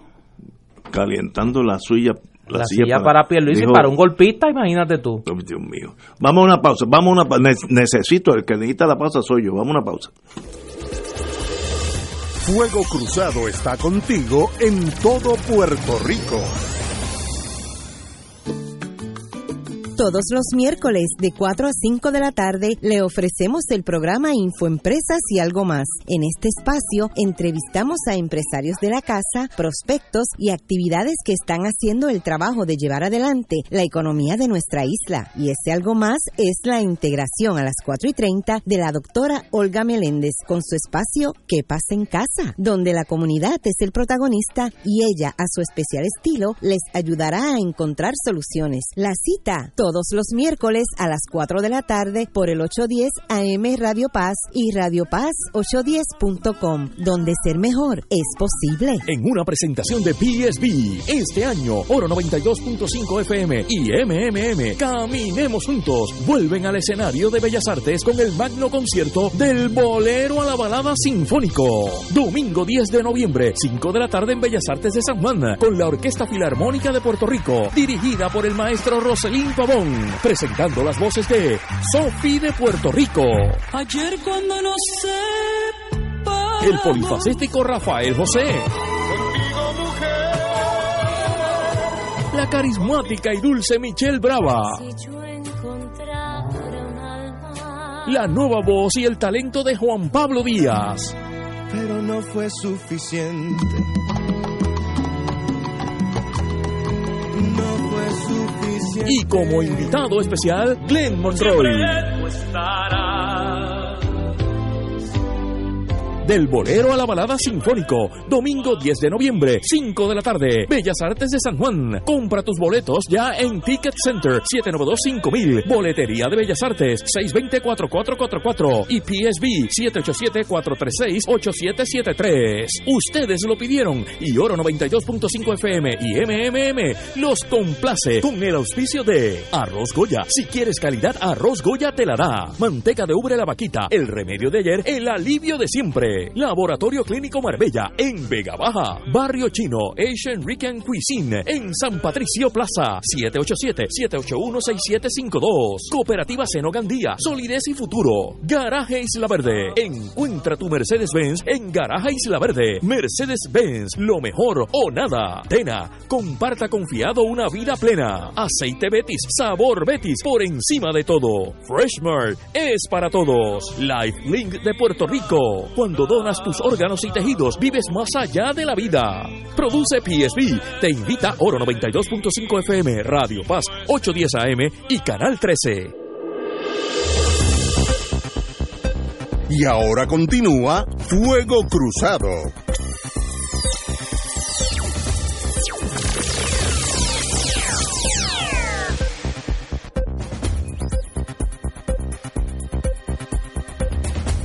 Ajá, compañero. Hoy una noticia que acaba de llegar y que nos llena de, de profunda tristeza y de sorpresa. Es la muerte eh, esta mañana de un querido amigo, Enrique Fernández Toledo, Kiko Fernández Toledo, eh, ayudante por muchos años del congresista eh, Sí. Luis Gutiérrez, una persona eh, puertorriqueño que se mantuvo colaborando en la capital federal con todas las causas eh, buenas de este pueblo eh, hasta hace unos días estuvo involucrado en una serie de talleres que se estaban celebrando en la capital federal ocupaba una posición importante en el Center for American Progress un tanque de ideas vinculado al Partido Demócrata eh, y estaba colaborando con varias iniciativas eh, de los sectores progresistas del país. Es una noticia que obviamente sorprende. Kiko era una persona relativamente joven, sesenta y pico de años veo que tenía. Muy triste, lo conocí, compartí mucho con él, que conspiramos juntos eh, y va a ser una pérdida lamentable para el país, porque Kiko era instrumental a la hora de las iniciativas que se desarrollaban desde Puerto Rico, particularmente de los sectores liberales y progresistas del país en eh, la capital federal. Que descanse en paz obviamente a sus hermanas. Eh, eh, mi abrazo solidario desde aquí a su señora madre y a toda su familia. De más está decir, a mí también me toma por sorpresa, conozco, conocí a Kiko hace muchísimos años, y, y aunque sabía que, que tenía su- sus problemas de salud a lo largo de los años, problemas cardíacos, pero, eh, pero, pero no, no sabía ni que había, ni, ni, ni- ni que estaba en una situación frágil, eh, pero en todo caso, pues claramente una pérdida eh, muy grande y, de parte mía, pues mi pésame a toda, a toda su familia. Me uno a los compañeros, yo no lo conocí como ustedes lo conocieron, lo conocí dos o tres veces en mi vida con, ¿cómo se llama? Gutiérrez, Con con, con el Congressman Gutiérrez, eh, una persona muy fina, muy educada, así que que en paz descanse el Y un buen tipo. No, eh, pero un buen tipo. Lo sorprendió, nos, nos sorprendió su muerte a la edad que tiene, que está 64 años empe- tenía. empezando a letear, como dicen y dirigía al momento de su muerte la iniciativa de política pública económica y alivio para Puerto Rico de, como señala el Center for American Progress, eh, vaya a sus hermanas, a Liani y a Nidia, eh, las más sentidas, las más sentidas condolencias. Es una noticia triste, muy triste. Eh, hay una aquí que yo no entiendo y me permiten los compañeros, tal vez sea que, que yo tuve problemas en aprendizaje. Para lograr convertirse en senador por acumulación del Partido Nuevo Progresista, el amigo William Villafañe no se desligará de su pasado junto al renunciante exgobernador de Ricardo Rosselló, ahora donde, donde me confundo, y usará el escándalo de WhatsApp como su mejor carta de presentación. Fernando, explícame, porque yo no tengo la capacidad. No, no, pero acuérdate que eh, yo- ¿Cómo va a ser su mejor carta? ¿Are you crazy? Eh, Bueno, tal vez sea yo. eh, Eso yo no sé si es que lo citaron fuera de contexto. ¿verdad? Pero es que están ocurriendo cosas muy raras, esas vacantes que han ocurrido ahí en el PNP. Eh, ahora de momento esto es un carnaval de gente buscando llenar esa mucha gente está dispuesta Eh, y yo a creo servirle que a era como gente que era del entorno de Roselló y que ahora cuando la ida de Roselló le ha sacado la alfombra debajo de los pies, muchos de ellos han encontrado que en vez de estar donde ellos querían estar, que era en el mundo privado colaborando con el gobierno, se han tenido que dar cuenta que esa posibilidad de colaboración, esas puertas se les están cerrando porque se están abriendo para otros. Y entonces ahora lo que le queda es la posibilidad de entrar otra vez, pero por la vía de la participación en la legislatura. Eh, pero francamente, eh, eh, esa, eh, eh, esa conclusión de él, de que su participación en el chat aquel que llevó a la destitución y a la, y a la, y a la convicción de, de aquel juez que fue eh, tan eh, momentáneamente presidente de la Comisión Estatal Rafael de Román. eh, eh, ese comentario de él de cómo eso es parte de su currículum vita desde un punto de vista positivo es algo que a mí se me escapa. Cito de nuevo, porque de verdad que lo leí, lo leí cuatro veces. Para mí, lo de WhatsApp no es una mancha, es una medalla que llevo tú. orgulloso. Pero entonces el problema soy tú. yo. Yo estoy totalmente desvinculado de, de- de la vida. T- Tal vez sea yo. Señores, mire, lo mejor que puede pasar por WhatsApp, que la gente se olvide de eso. Pero tú has eso fue visto una quiénes cosa. son los otros candidatos. No, no sé, no, tal vez. No, no, pero es que... No, no, es que- no, Aquí pero- no está. No, estoy yendo. Es que me, No, me- me quedé con No me digas una que medalla. tú no sabes, porque tú sabes que uno de los candidatos que ya dijo que estaba considerando radical para esa posición es Héctor Martínez. Héctor Martínez, sí.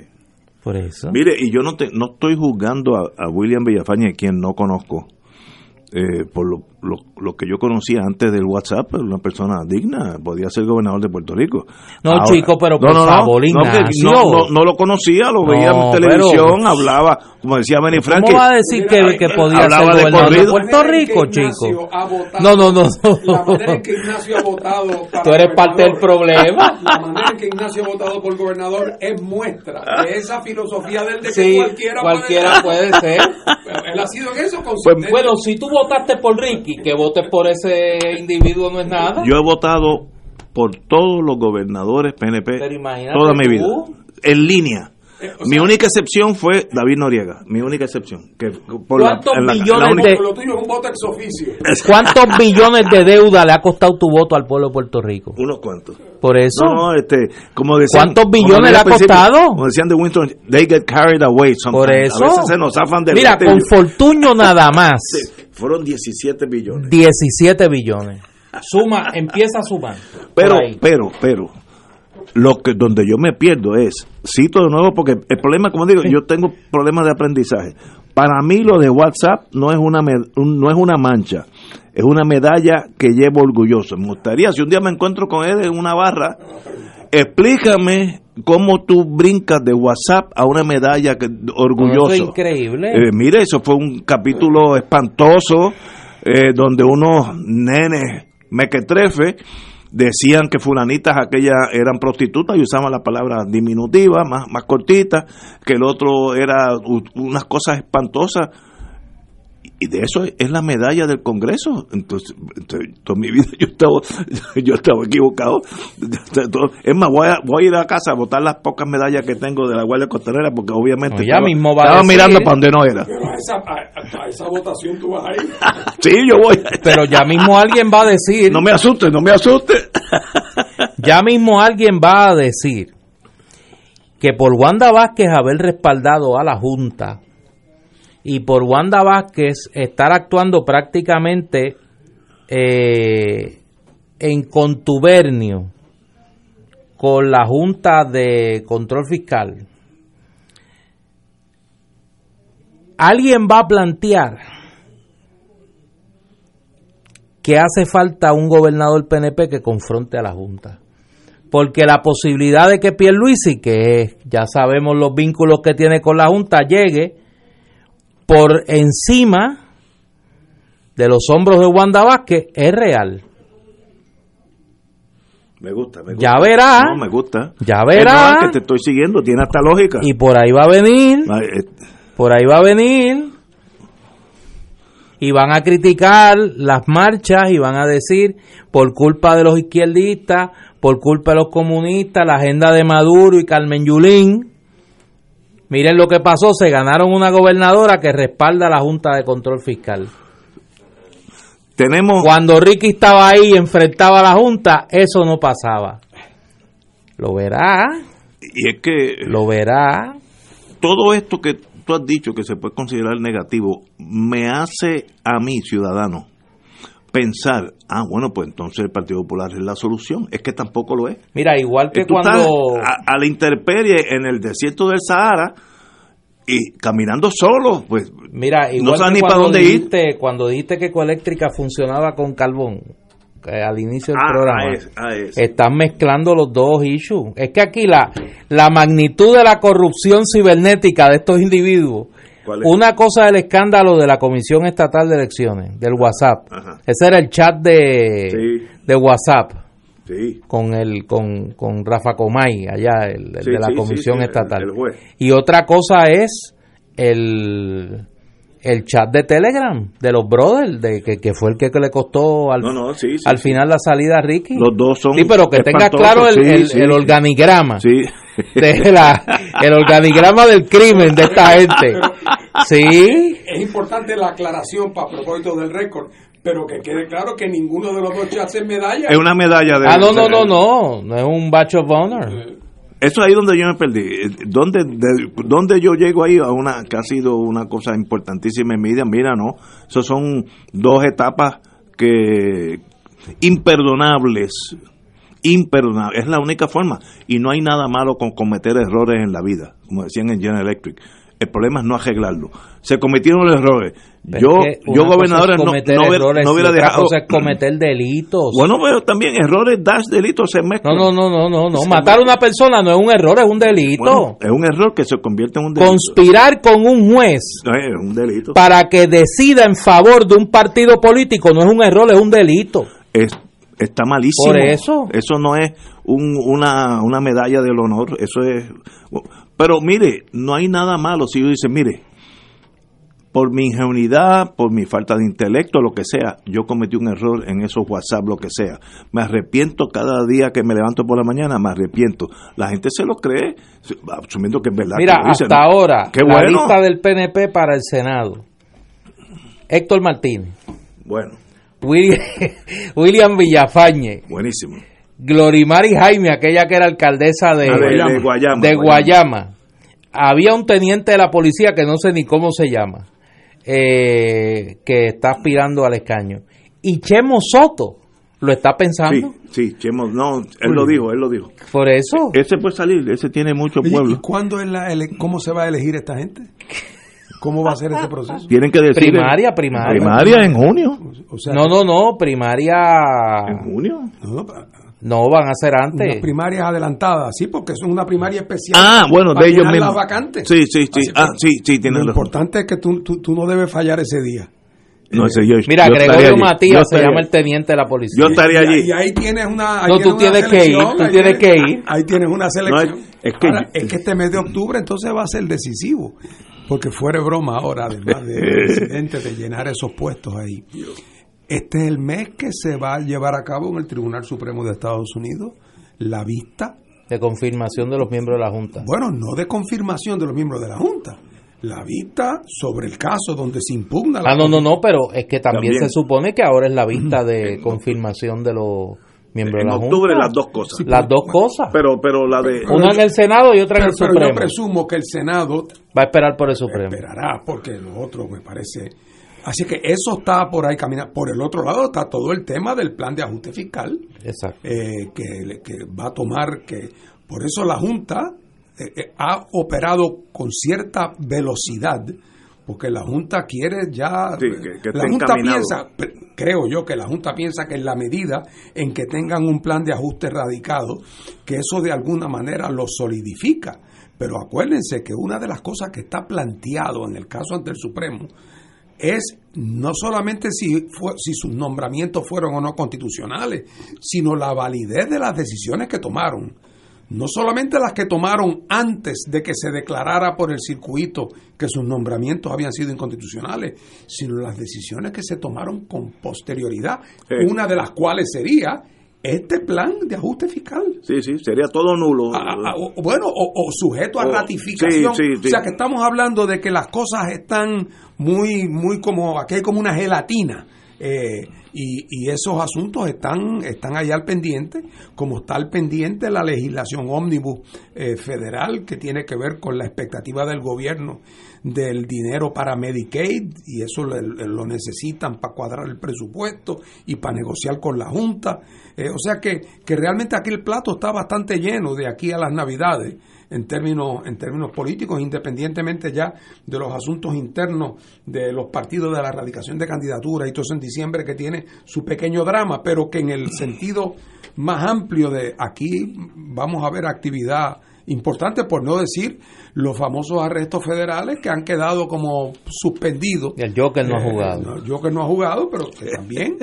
eh, Que viene por ahí. que, que todo parecería indicar que viene por ahí, habrá que ver qué, qué papeles son. Mira, eh, Ignacio, para que vaya separando la fecha, Ajá. la elección especial, que no es una primaria, es una elección especial, que va a celebrar el PNP para llenar las dos vacantes del Senado y la alcaldía de Barranquita, que Pero- también por, por la renuncia de ¿Será Paco del López. pueblo o de la asamblea? Eh, no, si es del pueblo, yo voy. Es una elección especial. Especial del pueblo que de Puerto todos Rico. pueden votar. Un colegio en cada un par de Todos los Sí, PNP, sí, sí. todos los PNP. Sí, sí, PNP. El 10 de noviembre. A Eso ya mismo. Sí, mira, me hacen una pregunta aquí Ya, muy ya. pertinente dado tu, tu perfil de, de selección de candidatos. si el comandante Casilla, el coronel Casilla, no, el comandante era el otro, el del parque pasivo, aquel el de One Man, One Vote, ¿te acuerdas? Proud. No, no, no, No, no, ese era Casilla. casilla, casilla. Casilla, sí. Si se tira al ruedo a la vacante, ¿tú votas por él? Depende qué alternativa yo tengo. Sí. Si, si tengo otro, El otro feel, el feel, casillero. depende del No, feel. ahora digo, Ignacio, no, no, no, no quiero poner, meterte ideas en la cabeza, pero la alternativa del writing quizás no, Ah, se puede pues claro. Oye, sí, Oh. sí, sí, esa es una escapatoria. Sí, sí. Oye, Pero- puede venir. pero puede- mira. Mira, yo estoy tan escéptico. Sí, yo no. A que viendo, no, yo estoy, mira, estoy en un momento crítico de mi escepticismo.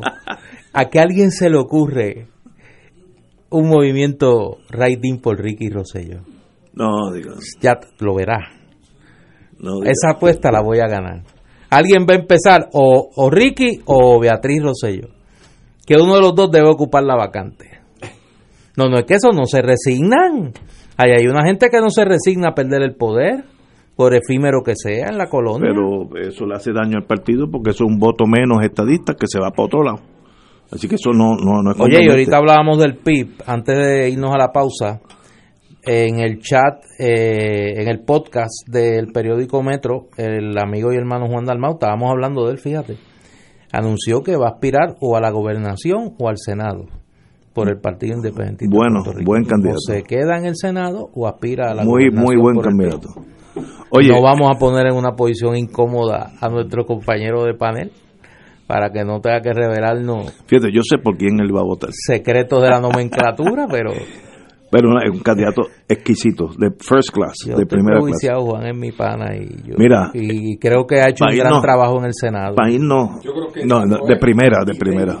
Han hecho De- de excelente trabajo. Denis no, claro, Juan ya era una figura conocida en Puerto Rico porque había sido candidato antes, pero Denis es una figura para mucha gente, bueno, era absolutamente nuevo. Nuevo. Eh, y ha resultado, y la Cámara y el Senado son dos, eh, son, son, dos ecosistemas completamente distintos. Eso es así. Eh, y yo creo que Denis ha tenido, ha, ha jugado con gran sagacidad y con los instrumentos apropiados eh, y creo que le ha ido muy bien en la Cámara y yo creo que la percepción del país muy correctamente es que ambos han hecho un trabajo muy serio, eh, consistente, sin, sin falsa, eh, sin melodrama, eh, con efectividad. Eh, vamos a ver, yo creo que hemos tenido, el país le ha ido bien con eso. Son candidatos de primera clase. Señores, Oye, tú te has fijado que nadie habla de la primaria del Partido Popular. Es más, yo no sé si hay primaria. Bueno, va a ver, bueno, Ah, sí. Bueno, si radica, si todos los que han dicho que Sí, van a radicar No, radican, debe haber una primaria y, esa ahí sería- falta gente. Esa sería para junio, ¿no? En junio. Wow. Si el PNP no la atrasa, Mira. porque estaban hablando de atrasarla, y ahí falta gente. Esto es una noticia. ¿Oíste? En la primaria Sí, del Partido falta. Popular falta gente. Muy sí. bien. Para eso es la democracia, que Sí. gane el que saque más votos. A lo mejor los que faltan cambian la ecuación. Veremos. Mire, para esto lo vamos a estar viendo más y más en los próximos dos años. El alcalde de Aguada, Manuel Gavina Santiago, despidió hoy, lunes, 126 empleados por el déficit presupuestario con que opera ese ayuntamiento. Si tú votas Increíble. 126 empleados de Aguada, ¿serán todos? Porque eh, Aguada, yo no Por sé. eso, ¿cuántos empleados tenía ese municipio? No sé, pero demuestra que ya el crunch, el, el, el chocar con la pared de la realidad económica está empezando a tocar y empezó por la. Y después de eso viene junta la mía. Así que El municipio, la- según el alcalde, está operando con un déficit que supera los 1.5 millones de dólares. Y eso lo vamos a ver más y más, porque es que esa es la realidad, hermano. Eh, sencillamente no, no, no vemos cómo otros municipios, incluyendo los grandes, van a salir de esa, ¿no? Eh, señores, tenemos que irnos. Así que mañana será un martes y estaremos aquí con nuevas noticias. Lo que tenemos que hacer, y aprovecho un minuto, nos estamos ahogando, eh, o, no ahogando, al contrario, nos estamos muriendo de sed rodeados de pozos de agua dulce. Ese informe de la semana pasada de Hacienda, de que aquí el gobierno el año pasado concedió 20 mil millones de dólares en créditos, exenciones contributivas, algunas de las cuales están perfectamente concedidas. Oye, pero uno pensaría que el 10% de eso, que- oye, ¿tú sabes cuánto nos costó darle el break contributivo a los médicos? 124 millones de dólares Cuando todos los que tenemos hábitos médicos sabemos que la queja de los médicos no era que tenían que pagar income tax, es que los planes de los planes no le pagan. Entonces el gobierno, al reducirle las contribuciones para que se queden, en efecto lo que está haciendo es subsidiando los planes médicos. Con eso, Eso es correcto. a- 120, en, en lo de los médicos, ¿por qué le vamos a regalar a los médicos 124 millones de pesos? Increíble. Eh, eh, o sea, y entonces después aquí hay dinero. Lo que pasa es que el sistema contributivo de Puerto Rico, que tiene la misma F que tienen las otras cosas que hablamos ahorita, es el sitio en el mundo donde el gobierno menos recauda de su Producto Interno Bruto. Y por lo tanto, pues claro que los pobres no tienen ayuda si los ricos no pagan contribuciones. ¿Cómo va a ser? Así es que aquí hay dinero para ir a buscar. Mal distribuido. Y además, en el caso del alcalde de, de Aguada. Aguada. estoy seguro que no soltó ni el carro ni el chofer. Y la, no, la escolta, y escolta, una escolta, porque en Aguada eso es un peligro. Señores, hasta mañana, amigos.